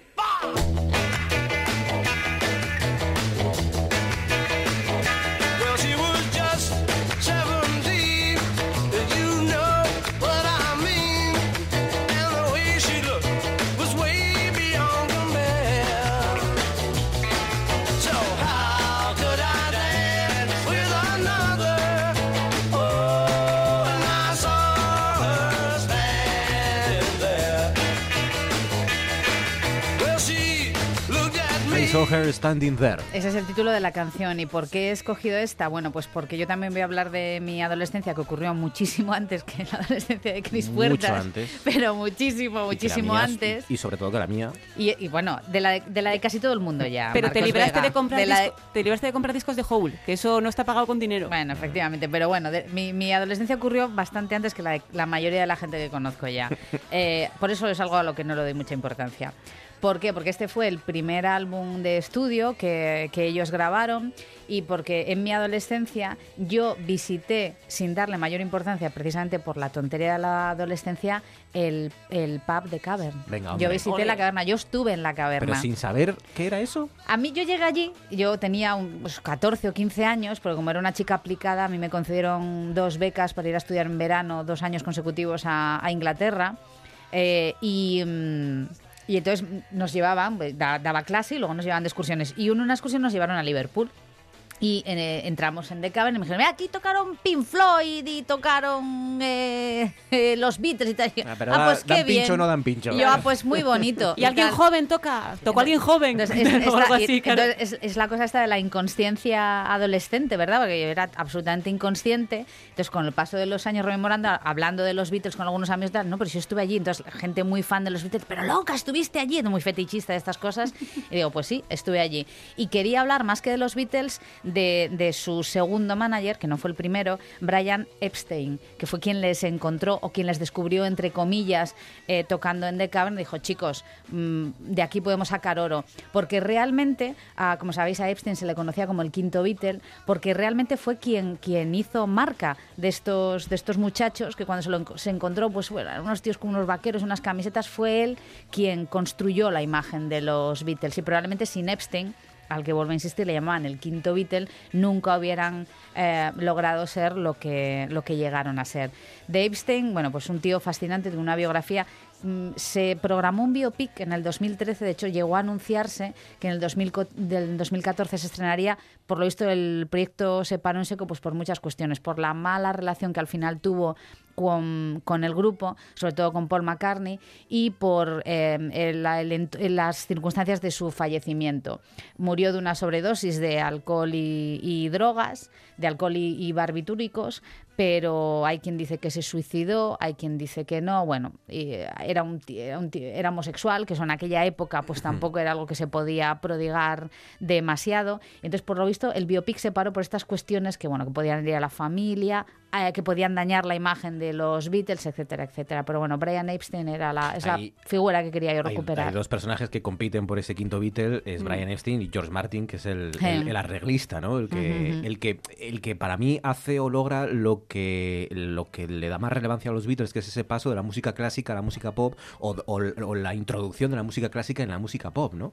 Eh, con esos arreglos, con esos puentes entre canciones, con instrumentos barrocos muchas veces, con, con eh, bases de, de Y de grandes compositores, y, y que hace, pues eso, esa, esa etapa, ¿no? En el, en, en el siglo XX, después de la Segunda Guerra Mundial, y, y- y gran parte de, las, de, de- de los arreglos, no todos los Beatles son George Martin, porque hay canciones de los Beatles, antes escuchábamos eh, Blackbird, por ejemplo, que no tiene ningún tipo de arreglo, que es simplemente la guitarra y nada más. O las que arregla Phil Spector y Claro. pero no le gustaba McCartney y tal, Pero claro. George Martin sí que le da ese toque de, como Pero el- músico clásico el de piano y el de... despegue de los Beatles, quiero decir, probablemente los Beatles sin Brian Epstein no hubieran No, conseguido Brian Epstein es que despegar. los componen un fenómeno pop de masas. Exacto, eh, quiero decir, a- la imagen punto- que nosotros tenemos de estos Claro. chicos trajeaditos, con esos trajes apretaditos, las corbatitas y tal, el es, es pelo y, Epstein. y sobre todo lo- los conciertos multitudinarios que Eso nadie es. podía dar en el que ellos, ya saben, los Beatles tuvieron que dejar, abandonar los- las giras y los conciertos porque no se escuchaban a sí mismos. Los, sus instrumentos no podían oírse y no podían... a- como si estuvieran en la Semana Negra. Hay Bueno, una claro, crónica... porque- Permanentemente. porque los gritos eran tan altos y, Hay- y- y- y los, y, y los equipos de sonido no eran tan potentes como hoy en día y no se Hay escuchaban. una crónica muy divertida de la, de la vanguardia, porque sabéis que los conciertos que dieron en España fueron el 2 y el 3 de julio de 1965. O sea, se conmemoran, pues nada, hace na- dos días hemos conmemorado, hemos, el- eh, eh, estábamos de Bueno, de aniversario. ahí este especial, yo no lo quería decir. Claro, es por eso, porque tenías la fecha ahí en la, ¿eh? en la memoria. Mira qué bien, me hubiera venido Hay una crónica divertidísima en La Vanguardia, que creo que es del 5 de julio, es una crónica posterior al concierto, que dice, bueno, eh, em, los Beatles pues deben estar muy bien, pero la música malísima, porque claro, vas a un concierto de estos tíos y es que no les oyes, no les oyes, oyes a la gente gritar y tal, y se queja efectivamente de eso. Ringo Es una, dice... cro- es una columna de opinión. Ringo dice que se fijaba mucho en el trasero de Paul y de, y de, y de George Harrison y de McCartney, se fijaba mucho en sus traseros para seguir el ritmo. Porque como movían las caderas al- a la canción, él no era incapaz de escuchar los, sus instrumentos y entonces se fijaba mucho en, sus, en, sus- en los culos para, eh, para seguir el ritmo de las canciones. Porque era imposible aquello. ¿no? Y, y es verdad, y hay imágenes. Y hay un documental muy recomendable eh, hace poco también que habla de, todo, de todas estas giras y de los problemas que tenían. Eh, segunda ¿Os ronda. acordáis? delante- Perdón, perdón por ap- aprovechar este momento, ya que habíamos nombrado a George, a George eh, Martin. ¿Os acordáis hace pocos años que cuando murió George Martin, el, el pánico que hubo en Twitter pensando que era George R. R. Ah, Martin? sí. Ah, sí. Y Sí, el posterior, el, el- claro, el, el- el momento posterior de toda la gente que se dedica no, o que ama era- mínimamente la música diciendo, pero, pero vamos a ver, o sea, y- y, muere George Martin y os da igual. o relevante, sea, es en plan de claro. no pasa nada. Sí, sí, sí, sí. The Beatles Eight Days a Week, el documental. Perdón, pues ya sabes cómo me siento cuando alguien me dice, ay, pues a mí la filosofía me gusta mucho. Me gustaba mucho en el instituto, pues me siento más o menos así. Claro, claro. Eh, Ron Howard es el, director del documental. Sí, lo habíamos Lo habíamos hablado. hablado alguna vez. El Spielberg barato. Exacto. Venga, segunda ronda, adelante, Chris. Segunda ronda. Segunda Eh, entonces, eh, mi señor padre ya tenía una grabación de aquella manera y poco después, unos años después, compró el primer disco que era un EP, era un sencillo. Lo fue a comprar a Electrogas, donde hoy es EDP, amigos de Avilés, ya lo digo, en el primer piso y ahí estaba Something. Electrogas. Electrogas. Era una tienda de discos. Sí. Y, pero ya, ¿Y no estaba EDP? En el prim- Ah, bueno, Entiendo al- que EDP está ahora en el local. Electrogas ahora mismo en Avilés no existe. Era el Parque del Gas. Ah, no, era, ¿de qué Era en Avilés. hablando en Estás hablando de Gijón en todo momento. Estás perdón, viendo- llevándolo a tu terreno, Sí, quizá. sí, sí, sí. Eh, a lo mejor nos vamos a ofender un poco por ser de Avilés, Es nosotros, estoy- nos ofendemos No, un hombre, poco. No, no, es que estoy muy cerca del fin de semana y tengo que ir ya y tal. y- Estás ya pensando en salir por Gijón y estas entendedme, cosas. entendedme. No, claro, te un entendemos, viaje hombre. largo y cansado hasta Gijón. y EDP, sí. Y EDP, pues eso es Something de George Harrison.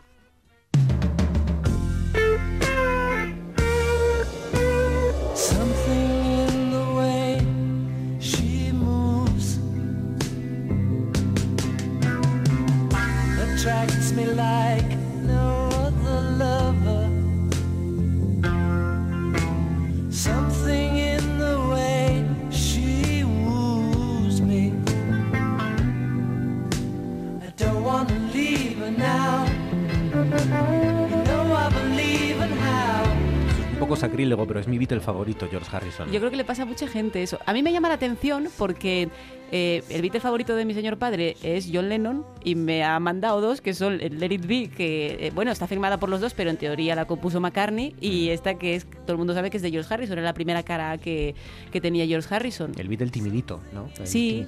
Eran, eran John Lennon y, y Paul McCartney los que llevaban la voz cantante y, bueno, cada uno con su rol también, ¿no? En varias entrevistas el propio Paul McCartney explicaba que al final trascendió porque le tienen que poner una etiqueta siempre a personajes famosos, que John Lennon era el rebelde y era Claro, que el cada uno tenga, contestatario. tenga una personalidad. Y el enfadado, y, y Paul McCartney era el niño bueno y el que iba sonriendo, y en realidad, pues en, la- en el ámbito privado no era exactamente así, aunque es verdad que John Lennon pues pasó una vida bastante dura, mucho más dura que, sus- que sus compañeros. Eh, vivió con su tía, fue criado por su tía, se le murió el padre muy joven y, y por eso ahí su, su rebeldía casi juvenil, ¿no? Permanente.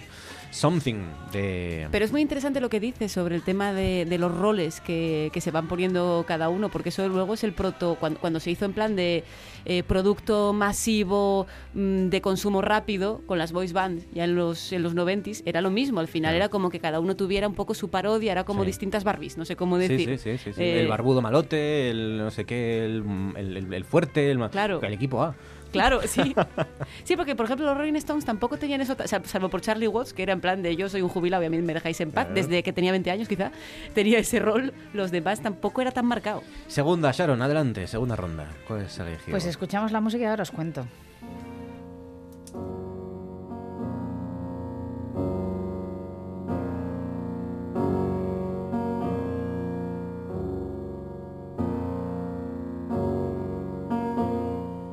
Nada, aquí no hay que enterrar. Aquí yo soy la alegría de las fiestas, Ah, como está. podéis comprar. Ya vino Sharon. La marcha fúnebre, perdón, de, de Chopin. No voy a intentar. Chopin. Chopin. De Chopin. A mí me gustan las cosas claras y el chocolate. espeso. Chopin me suena a, cal- a calamares rebozados. Chopin, ¿eh? A mí me Unos suena, un, a mí me suena un colega que teníamos del, del instituto que tenía las orejillas así de soplillo y le llamamos chopinas. Porque eran como las chopinas, eran como las orejinas así, con cariño, ¿eh? Qué tierno, sí. Chopines. Chopin, ¿por qué?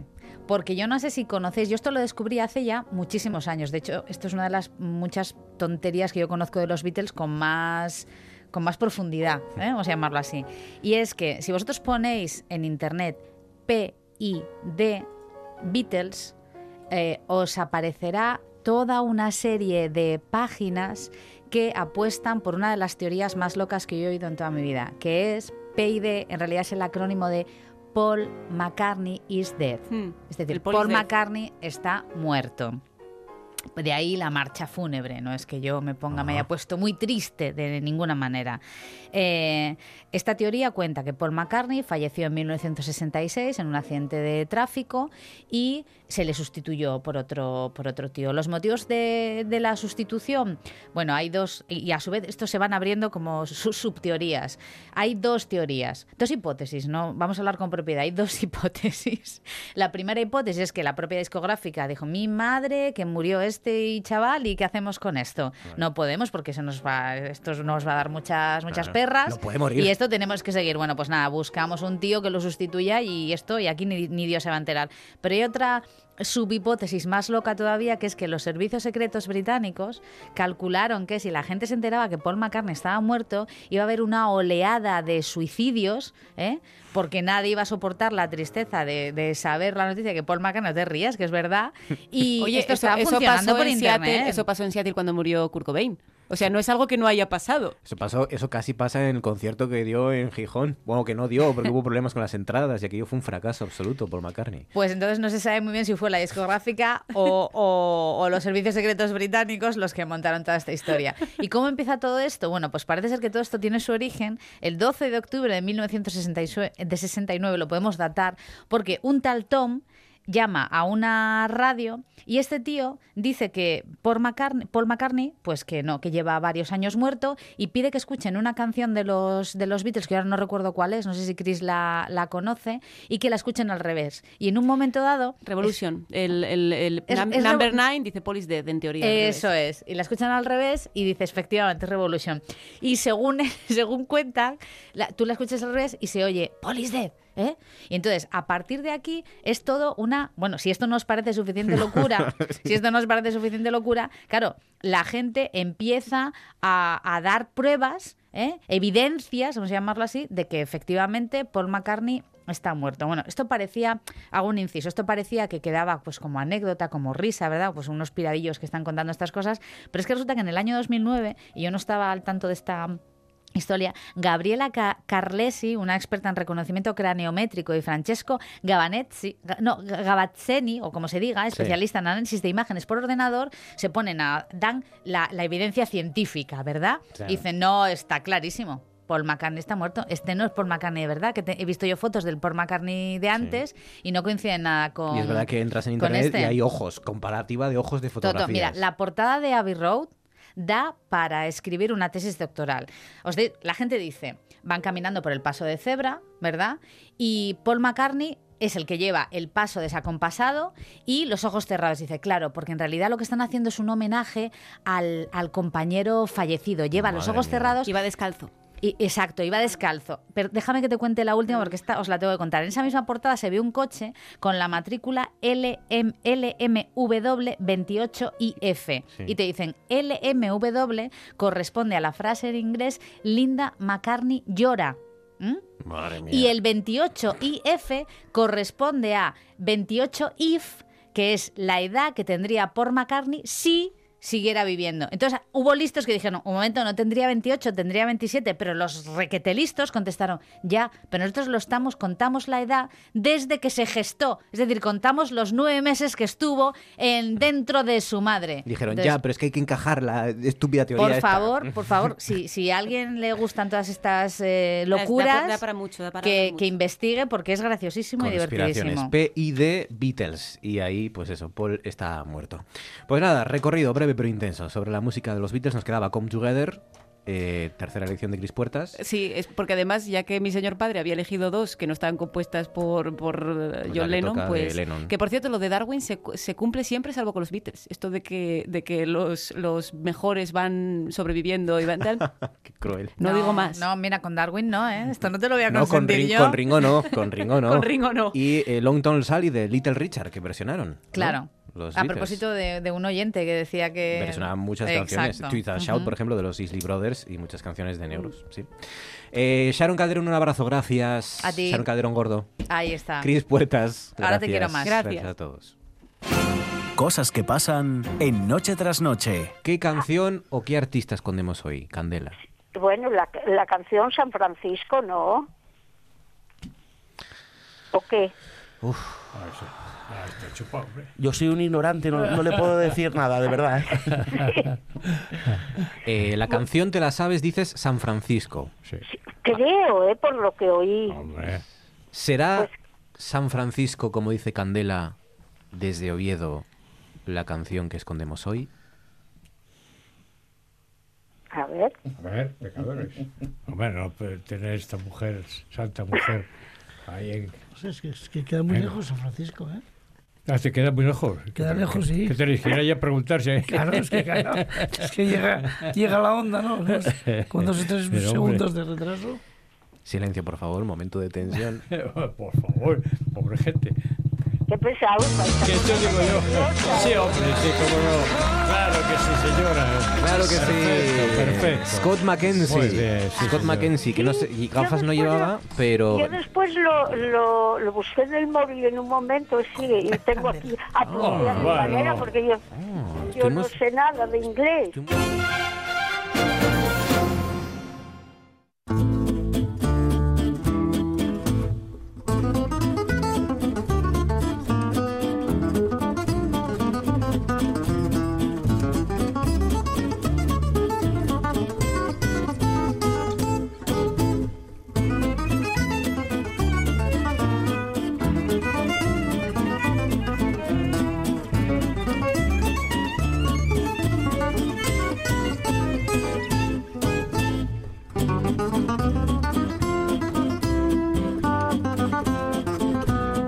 Curiosidad por saber, ¿qué recuerdos tienes tú de Arturo Fernández? Si es que tienes alguno, porque... Ah, Ah, a ti la Casa de los Líos... No, la nada, verdad que no. Cero. Sé lo de chatina o chatunga, Sí, algo de eso, pero no. Chatunga. O la chatunga, ¿quién era el que cantaba eso? No La sé, una folclórica. No, hombre, la Sí. chatunga.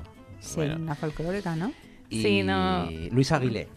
Luis Aguilé. Sí. Como Ah. folclórica puede, puede Bueno, ser, más pero- gente, sí. Sí, poco más. A ver, sé quién es, bueno, quién era, pero... ¿Luis Aguilé o Arturo Fernández? No, Arturo Fernández, el otro, la verdad que no.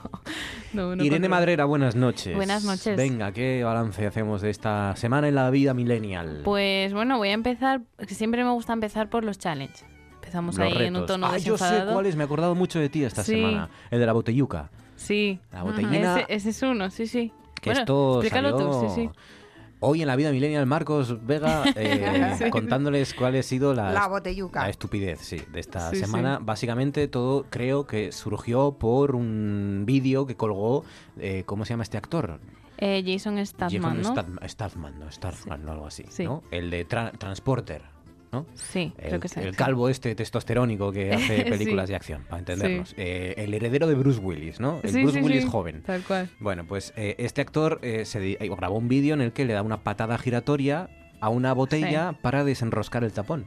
Sí, sí, tal con cual. tanta precisión que con la planta del pie Y con la velocidad justa, el- la fuerza eso justa para que Ah. el tapón, pues... tapón de rosca de una cerveza, una botella de cerveza grande, pues se desenrosque y caiga, ¿no? Mm. Y entonces, bueno, la gente ha empezado a, a intentarlo. La verdad que, a ver, es algo muy difícil. Yo no sé hasta- si hasta puede ser un poco truquillo, no lo sé. Porque también hay un vídeo por ahí de Zlatan Ibra- Ibrahimovic, me parece, que también Sí, sale el haciéndolo. ¿no? Sí, el futbolista este. Y claro, la gente lo ha intentado hacer y nada. Luego hay muchas parodias con Sí, con, por ejemplo, Auronplay hizo una de con la botella eh, estática, o sea, im- puso una imagen de una botella, pero claro, era falsa y se ponía como se desenroscaba. O sea, era una imagen, era una botella en imagen, tres sí, sí. dimensiones. Ajá. Pero él sí, él estaba y le hacía la, patada voladora esta, ¿no? La, patada giratoria, ¿no? Sí, Muy bien. El Bottle Cup Challenge. exacto. Almohadilla Bottle Cup Sí. Challenge, pónganlo y van a ver la cantidad de gente que hace el estúpido durante esta semana. Y ahora y traigo también otro que también es un poco estúpido, ¿no? Statham, Jason Statham. Eso. De Transporter, Megalodón, el Protect... Ni una mala, ¿eh? No tiene ni una mala. De No. Mechanic, madre mía, es uno de los grandes actores. Fast and Furious, claro. Sí, es verdad, Los. Mercenarios, Crank, Veneno en la- no sé dónde, eh, Fast Furious 8, todas buenas. Sí, sí. Todas buenas. Pues bueno, también traigo otro challenge que este es, bueno, estúpido, no sirve para nada. Bueno, el A otro diferencia de los tampoco. Madre, ¿cómo será este? Ya. Es el Horn Challenge, que es eh, bocina challenge en castellano, bueno, reto de la bocina, que consiste en, bueno, en tocarle la cara a alguien que esté pues eh, desprevenido mientras ponen luego un montaje de una bocina sonando de fondo. Ah. Y es ni más ni menos que tienes, estás con tus amigos o tu familia y le, le estrujas la cara a, a cualquiera, al que esté ahí. No, no lo entiendo. No, es que tampoco No, tiene no, mucho... ya, ya lo sé, sé, sé que no tienes que explicar, no, buscar la explicación a los challenges, a los sí, retos de internet, sí. Pero, mm, pero es que no he entendido el, el- el proceso. O sea, tú. El mecanismo. Ah, ¿Pero es para asustar al sujeto o no? Es simplemente, o sea, lo que Mm, bueno, hacíamos. sí, asustar, hacer gracia. Lo que hacíamos en los 90 de to- tocar una teta y hacer mec, mec, bueno, sí, sí. Podríamos extrapolarlo a eso, sí, sí. que sería motivo de básicamente Sí, sí, podría, sí, podría asemejarse a eso. cadena perpetua, pero en la cara de alguien, ¿no? En la cara, sí. Pues Vale. coges y estrujas la cara de alguien y luego pones como, cuando subes el vídeo, pones la bocina de, de fondo. O si no usas TikTok, la, la aplicación de la que hablamos el otro día. Ah, claro. Y mientras grabas, como ya te viene incorporado el sonido, pues así luego no tienes que andar metiéndolo tú. Y ni más ni menos que eso, o sea, no, no tiene más vuelta de hoja. Claro. Por cierto, Mm, eh, pues esto. a ver si alguien le da el arrebato y contesta, ¿eh? De mala manera. Ya. O sea, Bueno, porque hay la- algún vídeo. Porque el- el- el- el- la víctima, entre comillas, no está prevenida, o sí, o- Claro, o, es- forma parte de... No. Bueno, igual en algunos sí, no lo sé, está, Ah, pues está entonces, ¿qué hablado, pero, tiene si está pero, bueno, eso yo digo detrás del vídeo que igual está pactado, no lo sé, pero sí, la gracia es que estés prevenido y, y cierto, ver su reacción. De todo esto hablamos, bueno, porque es divertido e interesante, pero principalmente porque esto lo han hecho millones de personas en el mundo. O sea, eh, todas estas Sí, eh, sí. estupideces arrastran mm, cientos de miles de vídeos, cuanto menos, en las redes sociales. Sí, ¿no? sí, o sea, lo que son los challenges. ¿Qué, de tiene- gente hay Eso que tiene bien. muy poco que Sí, hacer? sí, gente muy aburrida, sí. Más, más cosas. Bueno, pues mira, eh, el otro día te acordaste de mí por eso y yo me acordé de ti porque sacó Rosalía nueva canción Es verdad. y sacó las uñas, unas uñas nuevas. Pero no tan largas como la anterior, ¿no? No, estas, estas las asemejan a, bueno, al, al guante de Thanos con las, Guante de Thanos. Esto con es- las gemas del infinito. Esto es de Avengers, Porque, ¿no? Sí. Sí, es bueno eh, ponerse en los dedos como si fueran unas, unas joyas, sí, unas gemas en cada dedo de, bueno, de cada color. Muy extravagante todo. Como es Rosalía siempre, vaya. Bueno, es que las ante- el anterior videoclip eran, eran de Freddie Mercury las uñas, de Freddie, Ah. Mercury, de Freddie Krueger. Las uñas, era de... Manos tijeras. Sí, de garra de Sí, sí. pesadilla en el Street. Pero bueno, ella dice que con las uñas pretende, pues eso, crear controversia, que sea extravagante, que porque ella dice que simboliza la, la, la feminidad y que es, Ah, es como un ¿qué es arma. eso? La feminidad no lo sí, sabía. bueno, según ella. Y bueno, ella quería que fuera así excesivo, pues bueno, para que de qué hablar. Está bien. Y es que eso, ha sacado una nueva canción eh, que una, bueno, es un vídeo que se llama Fucking Money, en el que hay dos canciones. Oh. Sí. En el mismo vídeo hay dos canciones. Sí, dos minutos y pico es una canción y los otros dos minutos y pico es, es otra canción. Y mm, lo que ha llamado la atención es que esta vez eh, ha sido eh, la primera en catalán. Ajá, la sí. primera que Sí, saca en catalán, cierto. que es Millonaria. Bueno, no sé cómo se dice en catalán. Y luego la otra es eh, Dios nos libre del dinero. Y eh, bueno, ella ha utilizado eh, pues la rumba catalana tan famosa y con palmas de fondo y eso. Y bueno, era para que la. Esta es la primera, que Sí, es la millonaria. Sí. Rosalía cantando en catalán. Ella es, a pesar de que sus primeros eh, inicios en el mundo de la música fueran El en flamenco y con sí. acento andaluz casi, Hmm. pues ella es de, de Cataluña de toda la vida.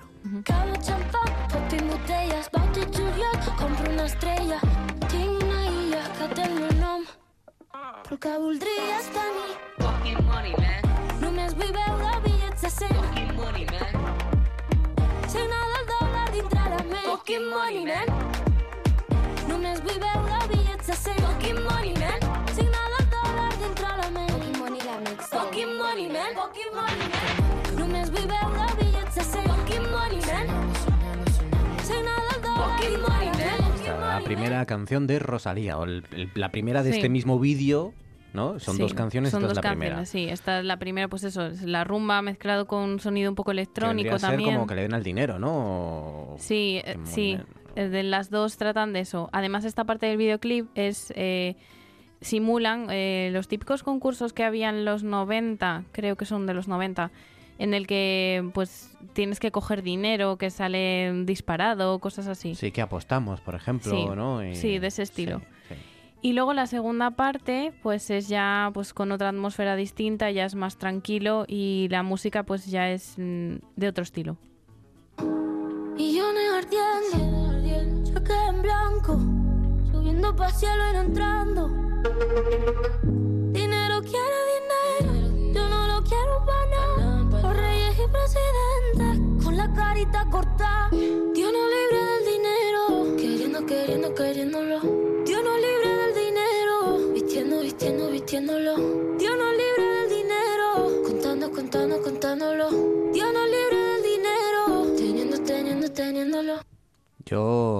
Soy muy de Rosalía. Yo han puesto por la primera. Pero... Por lo menos no se le entiende. Pero no, ne- no necesariamente todo lo que haga Rosalía tiene que ser bueno, ¿eh? Y esto ya, Sí, sí, sí. vamos, ya hay que decirlo. O sea, no, no, no todo lo que se levante una mañana Rosalía y cante en la ducha, pues Sí. no es bueno, a lo mejor, ¿no? Mm. Esto hay que empezar a decirlo ya, no estaría mal. Bueno, pero yo estoy con Es, Georgina, a mí me es gusta aire más la fresco, primera es parte. aire fresco en la música Sí. y está bien y es una estética y arrastra a mucha gente y está teniendo una repercusión internacional y esto siempre está Sí, bien, es una chica muy joven y además por lo que parece hasta ahora, está sabiendo eh, digerir el éxito y bien, gestionar el éxito, ¿no? Y es una chica que, bueno, no se había visto ninguna eh, actitud estrafalaria, ninguna... mm, Salvo las uñas. Salvo, lo otro, salvo sí. las uñas, pero eso es Pero parte de bueno, la sí, estética, eso- está cuidado, pues... Pero, sí. pero, pero no todo lo que haga tiene que ser bueno. Sí, pero Y bueno. Estas dos canciones, bueno, pues tampoco son gran cosa. Bueno, pero sigue sorprendiendo, yo creo. Sí. Yo creo, al final, oye, empezar a cantar en catalán ya es un paso, teniendo en cuenta cómo están las aguas últimamente Sí, con mira, ese tema. La verdad es que no ha habido tanta. No, no ha habido polémica. Mira, No, no, esto- respecto a eso no. O sea que está no, bien. Rufián dijo que le gustaba. Bueno. Sí, bueno, ¿qué va a decir? a ver. Bueno, normalmente dice que le no le gusta nada. Sí, bueno. Bueno, sí, Rufián Sí. ha dejado ya de, de- de- afortunadamente, yo creo, ¿no? De ser relevante. Pero, Sí. pero bueno, sí, es verdad que eh, a lo mejor en otras circunstancias o con otro artista esto hubiera tenido mucha más repercusión y se hubiera criticado, ¿no? Sí, sí, seguramente. Parece a lo mejor que por ahí estamos madurando algo, más cosas. Y luego esta semana también ha sido noticia, eh, ¿no veis que ahora está de moda las, las movie action de Disney? Eh, por ejemplo, la de La Bella y la Bestia, Ah, que fue hace unos años. Perdón, convertir en con carne y hueso, ¿no? Con personajes de carne y hueso, con actores las películas de, verdad, de- las películas de animación, Hmm. los clásicos de animación de Disney. Sí, que ahora están en los cines, creo, la del Rey León, me parece. Y ahora pues salió, eh, quieren hacer la de Ariel, la de la Sirenita. Y salió pues mm, quién va a interpretar a la Sirenita y pues ha habido mucho revuelo porque se llama Halle Bailey y es una chica afroamericana. Entonces, claro. Vamos, negra. Sí, es negra, sí. Ah. Todos teníamos la imagen de Ariel, la mm, sirenita blanquita, eh, Pelirroja, pelirroja. mm, sí. Y claro, la gente pues eh, se, ha, se ha enfadado en Madre general. Bueno, pues nada. por esto. Entonces, claro, han salido pues defensores y detractores y, y, bueno, se ha creado mucho revuelo con, con el tema. Pero bueno... eh, que era lo que quería Disney. Sí, en parte sí. Pero bueno, dicen que la han elegido principalmente por su voz y sí que es verdad que tiene una voz así aniñada como Ariel. Y bueno, también ha sido... es ha empezado a ser famosa desde hace un tiempo porque Beyoncé pues la tiene como a- mm, apadrinada. Ah, madrinada, sí. Sí, bueno, por madrinada. Beyoncé. Sí, Pues ya estas son palabras mayores, ¿eh? Sí, y Ojo, ¿eh? se ha ido de gira con ella y todo. Entonces, bueno, esta chica está teniendo últimamente bastante repercusión. Halle Bailey. Sí, Bailey, Halle Bailey. Escrito, ¿no? Sí. Y bueno, también eh, se ha hablado de la película de Mulan. Mulan, Sí. que también la van a hacer de carne y hueso. La van a hacer, sí. Se dice que la van a estrenar el año que viene. Pero claro, han dicho ¿Pero que qué no. pasa? ¿Que no, no quiere contratar guionistas? A lo mejor eh, Disney, digo, para tener ideas nuevas, porque madre mía. Pues igual, ya se les va- o sea, acaban las van, a, ideas. van a hacer todas las películas de Disney en animación eh, ahora con actores de verdad. Todas o casi todas, sí. Igual Sí, las más eso míticas. es pasta segura. sí, hombre, sí, la gente va a verlas. Claro. Y claro, quieren hacer Mulan, pero dicen que no van a, incluir a Mushu. No sé si habéis visto la película. Mushu. que es un dragoncillo Ah, sí, hombre, pequeñillo, sí, rojo, pues dicen que no lo van a incluir cuando es pieza clave de la película. claro, tampoco va a haber música, va a ser instrumental, tampoco va a estar Lee Sang, que es el, el chico de, de Mulan. O sea, Muy hay de- mucho... desaguada, sí. Sí, no... Ah, ah, es que personalizar el sí. dragón es un poco complicado. Sí. Sí, pero ¿Qué bueno. animal coges? Bueno, hoy digitalmente se debería poder hacer cual- casi cualquier Hombre, cosa. yo creo ¿no? que se podría, ¿eh? Pero bueno. Además, Bueno. quitar una pieza clave, mm, yo creo que no está bien, pero bueno, ver, veremos a ver qué tal son las películas. Venga, y para acabar, Y para acabarte vocabulario, venga, sí, sí. vale. Pues bien, tengo eh, tengo dos. Una es ¿podría eh, Disney hablando- rodar Fast, Fast and Furious con actores de verdad también? Como idea. Sí. Pues sí, no estaría mal. ya que se pone, ¿no? a- Sí, pues- no estaría mal. Más. Pues bien, traigo dos que están relacionadas con YouTube y, y los youtubers y los, vi- los vídeos que hacen. Una es Haul, que es H-A-U-L, un haul, que es cuando, bueno, un youtuber o una youtuber te presenta, digamos, una selección de ropa o de accesorios de, o maquillaje incluso que, bueno, que han comprado. H-A-U-L, sí. Haul. Haul. Bueno, Haul. ellos dicen. Haul, No bueno, sé si sí, está bien dicho, ¿eh? Haul. Y eso Sí. es... eh, Eso es, mm, pues youtubers que se compran ropa o accesorios o algo así y eh, luego lo muestran a, a su gente. Dicen el haul de verano. Mm. el Y- haul. sí. Vale. ¿Y la siguiente? Y la siguiente pues también tiene que ver con eso, que es el tag, que bueno, se refiere pues a una serie de preguntas eh, que responde el youtuber sobre un tema. Por ejemplo, tag del hermano, y son preguntas relacionadas con su hermano. Tag del novio, preguntas relacionadas con su pareja. El tag es como el cuestionario, a lo mejor. Sí, que como una, traslada sí, al- una selección de preguntas. El tag. de- sí. El haul, que es la ropa que te vende o Sí. que te Ropa, accesorios, propone. mochilas, sí, Y el zapatos. tag, que son las preguntas que sí, le puedes... tag, eso, tag del hermano, pues preguntas relacionadas con tu El hermano. cuestionario, sí. Sí, como un cuestionario. Muy bien, Irene Madrera, pues que lo disfrutes, que el haul, El haul. que tengas, que compres un haul. Sí, el haul ahora de rebajas, sí. Me va a costar mucho, ¿eh? Me va a Sí, costar bueno, ahora van a salir Me está muchos costando ya. Qué barbaridad.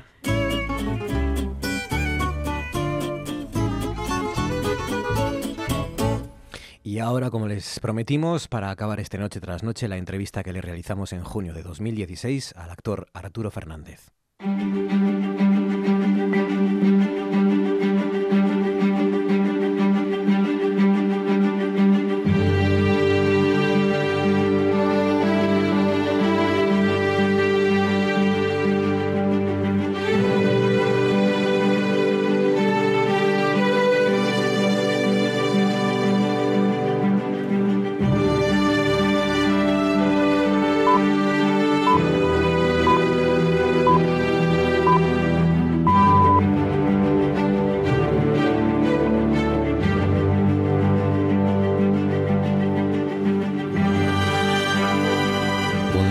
Arturo Fernández al que saludamos creo que desde Marbella. Arturo Fernández, buenas noches. Chatín, muy buenas noches. Muy buenas noches. No sé si... Estoy en Sí. Marbella tomando unos días de descanso después de, de la comedia Enfrentados, que durante dos años y medio llevo representando. Hace bueno por Marbella, hace solín. Sí, sí, un sol espléndido, de- posiblemente mm, de- demasiado, pero créeme que estoy deseando de ir y ver el cielo azul de mi tierra y sobre todo esa brisa del mar. Muy bien, hasta entonces eh, vamos a conformarnos con, con esta charla que vamos a mantener. Para empezar, ¿quién es Georgina Arturo Fernández, nuestro Arturo Fernández? Pues se diría que siempre fue actor, pero no. Antes fue tigre, el tigre del Piles, que boxeaba por la cuenca minera para ganarse unas pesetas. Su padre se tuvo que exiliar al acabar la guerra porque pertenecía a la CNT y su madre, a quien él adoraba, subsistía lavando botellas. Ella suspiraba porque su Arturo trabajara en una oficina, porque los oficinistas siempre iban muy bien vestidos. Él consiguió ser árbitro de la elegancia, pero en otro oficio, aunque hay que decir que a los 16 años ya era encargado de personal de un almacén en el que trabajaban dos personas. Muy joven se fue a Madrid con 600 pesetas en el bolsillo. Estuvo unos meses haciendo bulto en el teatro hasta que le dieron su primera frase. ¿Pero todavía no has dicho en casa que te alistas hoy? Desde entonces no ha parado. No quiso estudiar y ejerció una profesión que se basa en el estudio. Además, le gusta la prensa deportiva, el dominó, Antonio Machín y adora a Sinatra, tanto que hasta a un perro le llamó así. Dicen que tiene el don de la eterna juventud, pero son sus genes. Tuvo una tía que vivió 105 años. No está mal. Por lo menos hasta los 105 años tenemos a Arturo Fernández para rato. Sí, una, una bella biografía acabo de escuchar y efectivamente, pero no fueron 600, 600 pesetas, fueron 300. o sea, pero, pero es, es lo mismo en realidad. Sí, efectivamente, todo lo que, lo que ha dicho es auténtico y es verdad. Y la- en el sitio donde trabajé primero trabajé en, en una digamos una electrotécnica eh, a los 12 años entré y estuve tres años eh, en ese taller de electrotécnico que todavía es el día de hoy que no sé poner una bombilla. O sea, y luego sí, efectivamente, pasé a unos almacenes de perfumería que se llamaba Pulido, donde éramos dos empleados nada más. Ahí estuve pues un par de años también y luego pues bueno pues he sido me dediqué a boxear y yo creo que me arreglaron la cara Entonces los boxeadores de aquel éramos, eh, digamos, eran un poco cirujanos plásticos, ¿no? Boxeador, vendedor, eh, se diría, a hoy, hoy en día se diría de usted, Arturo, que, que es un emprendedor. Bueno, sí, es un destino. Mira, cada uno eh, tenemos un destino. Si alguien me hubiera dicho en esa época que habéis narrado, pues que yo iba a ser actor, yo me hubiera muerto de risa, porque efectivamente en mí existía algo, pero no sabía qué era, ¿no? Sí, yo sabía que no eran los estudios porque porque no, porque no, y como bien habéis dicho, luego elegí una, una profesión que efectivamente tengo que estudiar, pero, pero eh, digamos, eh, si yo ten, si yo pusiera todos los guiones de cine y todos los guiones de televisión y obras de teatro puestas en un aparello, digo, en una puerta, habría que poner un par de barrenos para poder salir de ella, eso sí que es cierto. Ironía de la vida, ¿no? ¿Veía mm, futuro en Asturias? Aquel joven, aquel tigre del Piles. Eh, bueno, verás, eh, futuro, eh, yo pertenezco a una generación que... Eh, eh, una generación perdida, eso sí que es cierto. Hemos tenido una guerra civil, una posguerra civil que ha sido peor, luego una guerra mundial y una posguerra mundial. Decir, eh, en nuestra niñez y juventud nos ha caído de todo, ¿no? Entonces, no, no era fácil, nunca ha sido fácil encontrar un magnífico trabajo, al menos lo que tú aspiras, ¿no? Siempre aspiras a encontrar aquello que, que, luego al cabo de, al paso de los años, pues, pues no lo has conseguido y has conseguido otras cosas que te, eh, la vida te, te tenía preparada, ¿no? Pero sí, efectivamente no, no, no era fácil aquella, aquella, aquella época, porque estaba digamos, un poco destruido todo, ¿no? En, en todos los aspectos. Y, y, luego, bueno, pues cuando eh, te falta tu padre, que en aquel entonces era el respeto auténtico, como me imagino que tendría que se, seguir siendo ahora también, pues bueno, eh, mi madre, pues que duda cabe, tuvo que empezar a trabajar, pues eh, como todo el mundo, pues, sí. y entonces, bueno, pues yo estaba un, un poco un poco suelto, ¿no? En todo caso, en todo caso, aquel Madrid no tenía que ser mucho menos hostil que el Gijón de la época, ¿no? Cuando... Eh, eh, bueno, eh, sí, pero el, cuando yo fui a, eh, para Madrid ha sido en 1950, entonces ya las cosas eh, se estaban aclarando bastante y arreglando y, y, sobre todo Madrid siempre ha sido muy hospitalario con todas las personas que, que hemos que hemos llegado a él, ¿no? Eh, prueba de ello es que casi todos los, los que vivimos desde hace, eh, digamos, casi 70 años en, en Madrid, eh, muy pocos madrileños, hombre, sí que hay, ¿no? Pero la gran mayoría eh, somos somos de, de, de provincias, ¿no? Uh -huh. Y entonces Madrid sí, efectivamente, igual que Barcelona, igual que cualquier sitio de, de España, siempre ha sido muy hospitalaria y, sí. y, y efectivamente el corazón lo tienes un poco repartido, ¿no? Y sobre todo yo en, que por mis turnés de teatro pues pues tengo que eh, de, de ir a, a, todas las ciudades que voy encantado y siempre me reciben eh, con mucha simpatía. Arturo, ¿quién le ha dado más alegrías estos últimos años, el teatro o el Sporting? bueno, las dos cosas van, eh, van unidas, que duda cabe, ¿no?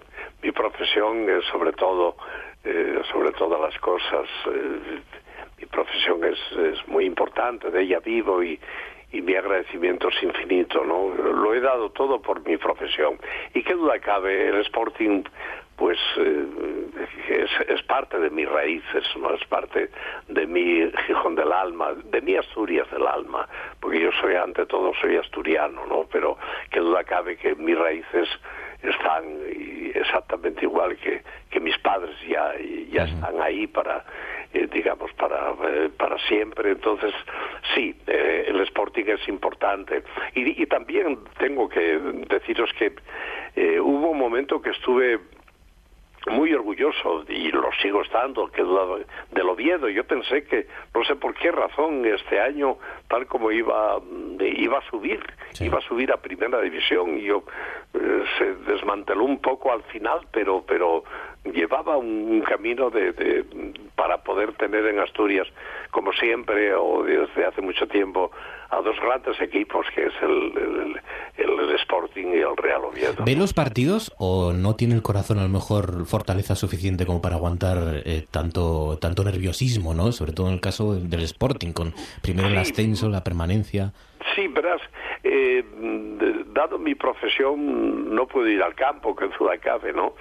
Pero sí, me- en casa me graban el partido y, y procuro por todos los medios que nadie me diga el resultado, porque cuando sabes un resultado, hombre, si gana te da una satisfacción, ¿no? Pero si te dicen, pues ha empatado en casa y necesitaba esos tres puntos, pues ya te disgustas un poco. Sí, efectivamente, sí, sí, las cosas que llevas, eh, que han nacido contigo, pues eh, te duelen cuando, cuando no, no son como tú, tú esperas, ¿no? ¿Se ha cansado ya del cine y la televisión? Porque últimamente le vemos mucho en el teatro, pero, pero no en la, en la pequeña ni en la gran pantalla, digamos. Verás, yo soy un actor netamente de teatro, que duda cabe que hice como setenta y tantas películas como protagonista y, las hay muy comerciales y francamente mm, muy muy aceptables para aquel entonces, ¿no? Luego la televisión hice solamente dos, dos series, que una ha sido eh, eh, eh, acompañado de, de Paco Raval y la otra pues ha sido La Casa de los Líos. Tengo magníficos recuerdos de eso y, y creo sinceramente que, que han sido dos series, dos series de muchísimo éxito, pero no, para mí el teatro es eh, básico, es importante. Eh, no lo sé, el, el- el- el- el teatro empieza a las 7 de la tarde, te metes a las 6 o a las cinco y media y, y el mero hecho de pasear por el escenario que tú has creado, eso te da una gran satisfacción y sobre todo cuando, cuando encuentras esa comedia que sabes que no te has equivocado porque al público le gusta, ¿no? Te da muchísimas más satisfacciones. Qué duda cabe que tampoco me llaman de televisión no, o de, de una película porque saben que tal vez no lo iba a aceptar, eh, porque eh, el, cine eh, requiere mucho esfuerzo, requiere de 10 a 12 horas de trabajo y la televisión, las series, exactamente igual. Pero quizá aquella, aquella casa de los líos fue la que, mm, sobre todo para quizás a- la- todas las generaciones, las generaciones de personas más jóvenes que no le habían visto en el teatro o en el cine, eh, marcó esa imagen de galán para empezar, el chatina famoso, eh, toda aquella relación con Asturias, ese personaje tan entrañable que recordamos de Arturo Fernández. yo creo que es gracias a, o en gran parte a la casa de los líos, ¿no? Eh, sí, a bueno, la es potencia de la televisión también. Eh, Sí, bueno, la televisión tiene una gran fuerza, que duda cabe. En un teatro te pueden ver eh, todos los días 500 o 600 personas, ¿no? Suponiendo que tengan mucho éxito. Y la televisión, pues te den de, de, de 4 a 5 millones en, en una sola noche. Entonces, claro, eso es, eh, sobre todo si tienes el, el- el, digamos, el acierto de, de- de- de estar en una serie, como bien has dicho, de, de tanto éxito como ha sido La Casa de los Líos y sobre todo con ese personaje tan magnífico, tan estupendo que, que, eh, que yo pues eh, eh, no lo sé, eh, con muchísimo cariño, pues hay muchísimas cosas, eh, digamos, en ese personaje mías, mías eh, propias de, de, de mi niñez incluso personajes eh, que existían. Eh, Arturo Valdés de la Casa de los Líos en Gijón, ese, habían unos cuantos personajes igual y yo he, procurado, aparte de los guionistas, pues introducir eh, a ese personaje tan tan encantador, tan amable, que la, la única aspiración que tenía pues era ganar 80 mil pesetas cuando mm, de- había, mm, digamos, en aquel entonces corrupciones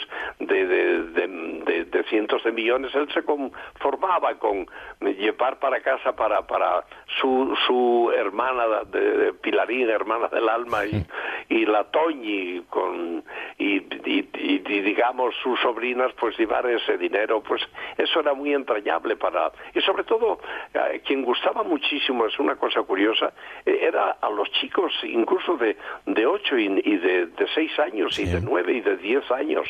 Gustaba muchísimo ese personaje, porque era muy entrañable. Todos hubieran querido tener un tío así, ¿no? Pienso. Eh, eh, en los últimos años es verdad que hemos perdido a, a- a muchos y grandes actores gigantes de la interpretación en España, ¿hay alguna ausencia, Arturo, que, que extrañe especialmente, que a usted le haya afectado quizá más que otras? Bueno, hay una edad que te afecta eh, cualquier ser humano que hayas conocido y sobre todo mm, de- de- en mi generación, que es a los que normalmente te refieres, que por desgracia ya no están entre nosotros, pues sí, había, mm, había mm, digamos, más compañerismo que me imagino que ahora lo que pasa es que yo no conozco la nueva generación actual, ¿no? Me imagino que también ellos tendrán sus amigos. Nosotros era, pero todos veníamos de una época, de, digamos, de lo que te acabo de, de- de- de decir, de una juventud verdaderamente terrible, ¿no? Eh, sí, de- lamento mucho la pérdida de, de, eh, de mis compañeros. Estamos a, estamos a cinco días de unas nuevas elecciones. Le tengo que preguntar por, por ese, ese componente teatral muy importante en la política de, de ahora y de siempre, ¿no? ¿Son buenos actores los actuales dirigentes públicos? No lo sé, mira, ¿cómo explicarte? Eh, de nuestra profesión siempre nos creemos eh, los mejores. Yo me creo el mejor, sinceramente. Y sobre todo, el tiempo pasado dicen que, que, que, que- que no ha sido mejor, pero para mí sí ha sido mejor. Y entonces creo que antes había un... eh, pero no precisamente en España, eh, eh, digamos en el mundo entero había unos actores y unas actrices muy superiores a nosotros ahora, que duda cabe, ¿no? Y, entonces, bueno, pues no tengo mucho contacto eh, con, con la nueva generación, no lo sé, mi vida eh, se ha compuesto de, de mi propia compañía. Eh, por ejemplo, desde la historia del, de, digamos, del teatro, desde que existe el teatro en España, que hace siglos, yo, mi compañía es la más veterana. Nunca existió en el mundo artístico, en el mundo del teatro, una compañía que durara 56 años como es la mía. Eh, Se dice, lógicamente, el que quiere llegar de una manera o de otra, a lo mejor cree en no sus propias mentiras, a lo mejor él cree lo que está diciendo, pero al llegar al poder luego las cosas son cambian. Ya no depende de él, dependen de miles de cosas, dependen de otros países incluso, de otros países que te obligan a decir no, esto que, que has dicho, el bajar los impuestos, pues a lo mejor te encuentras con unas arcas que están vacías y no tienes más remedio que subirlos. A ningún gobierno le gusta subir los impuestos, a ningún gobierno le gusta incomodar, pero muchas veces no hay más remedio. Por ejemplo, el IVA nuestro, el IVA es el 21%, por ejemplo, en el teatro. Es una auténtica barbaridad.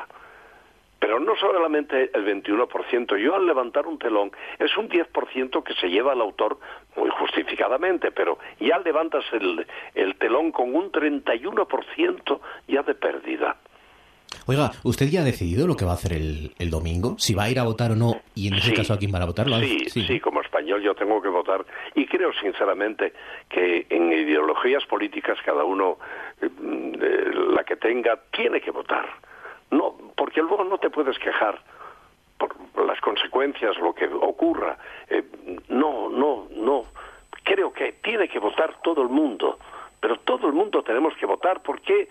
Porque es nu- nuestra vida, va a ser nuestro porvenir durante cuatro años o, o lo que sea. Creo que es necesario como español votar ya de una vez. Pero no la abstención, no, por favor. Luego no, se, no te quejes. Es cierto que sus opiniones políticas en algún caso han tenido muchísima repercusión, ¿no? Bueno, por, por lo que usted supone y significa, y también porque quizás vivamos, no sé qué le parece, y ahí viene la pregunta, quizá vivamos eh, hoy en día en una sociedad en la que es más contraproducente decir lo que uno piensa que hace, no sé, 30, 20, 40 años. Bueno, sí. eh, bueno, eh, existe alguna cobardía que duda cabe a la hora de hablar. Es un miedo estúpido y absurdo. Cada uno puede, sin ofender, que duda cabe, puede opinar sobre, sobre lo que sobre lo que piensa.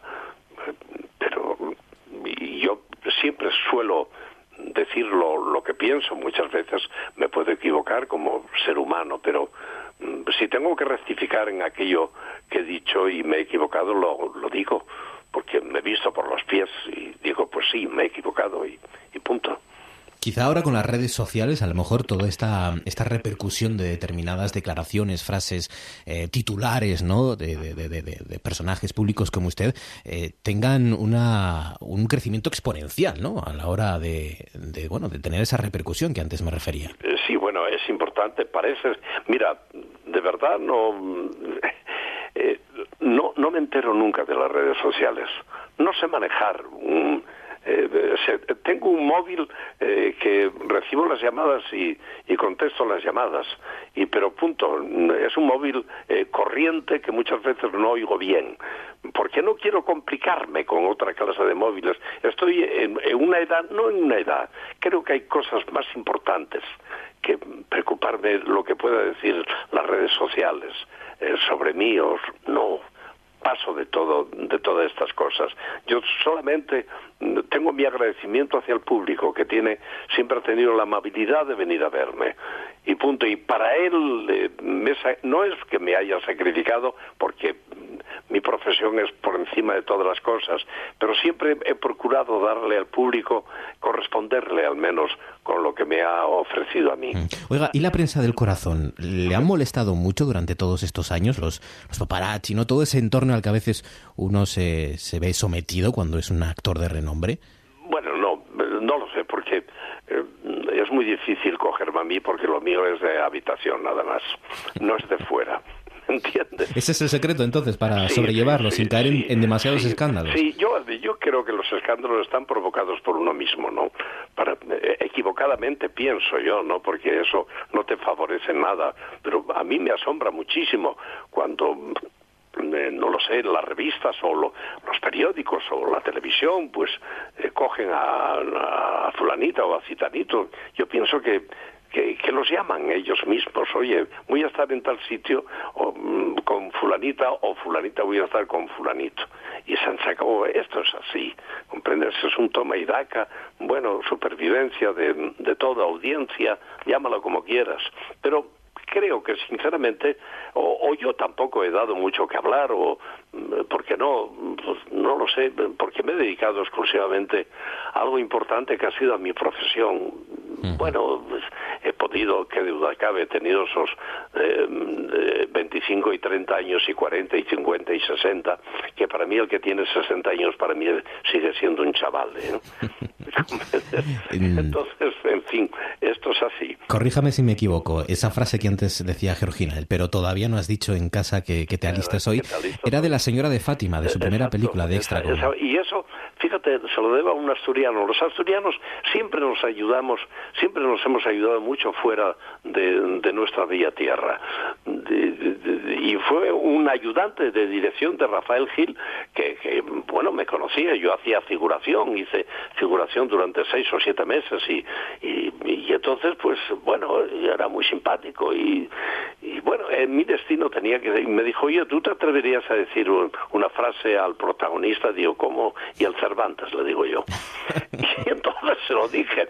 Y en aquel entonces, en aquel, eh, sí, en aquel momento el celuloide era muy caro y el que decía una frase seguida, sin interrupción, sin, sin tener que repetir, se le miraba de otra manera. Y yo, pues, entre otras cosas, era muy guapo, porque que, narices, yo hablo muy bien de mí, yo era muy guapo, y sobre todo diciendo esa frase de seguida, pues ¿para qué te voy a contar? Ahí empezó mi, mi historia, dijeron, pues este chaval te debe valer. Y entonces me dieron, me dieron, me, me fueron dando pues, eh, pues frases y frases en, en películas, y había de una obra de teatro que la primera vez que yo pisaba un escenario, la primera frase que decía era, ¿y qué entradas y qué salidas? No decía más en las dos horas. Y, y precisamente por eso, ¿quién ha sido más importante en su vida? ¿Quién ha marcado más su vida? ¿La Santina o esa señora de Fátima? ¿Es usted religioso? ¿Se acuerda de la Santina? ¿Le reza? Soy soy religioso a mi manera, qué duda cabe. Pero sí, soy, soy un hombre que en cuanto encuentro una iglesia abierta, entro. Y si está vacía egoístamente, me siento mucho mejor, porque eh, de verdad el, el silencio de, una iglesia es lo único bello que todavía nos queda. Y me, y me siento muy, no lo sé, es como, eh, como si en la mar eh, estás mirando el horizonte del mar, no lo sé, cuando mm, dejas de mirarlo es como si hubieras dejado un poco tus penas, ¿no? Lo mismo me pasa con la iglesia. Hablas interiormente y, te encuentras muy a gusto, hay algo mágico.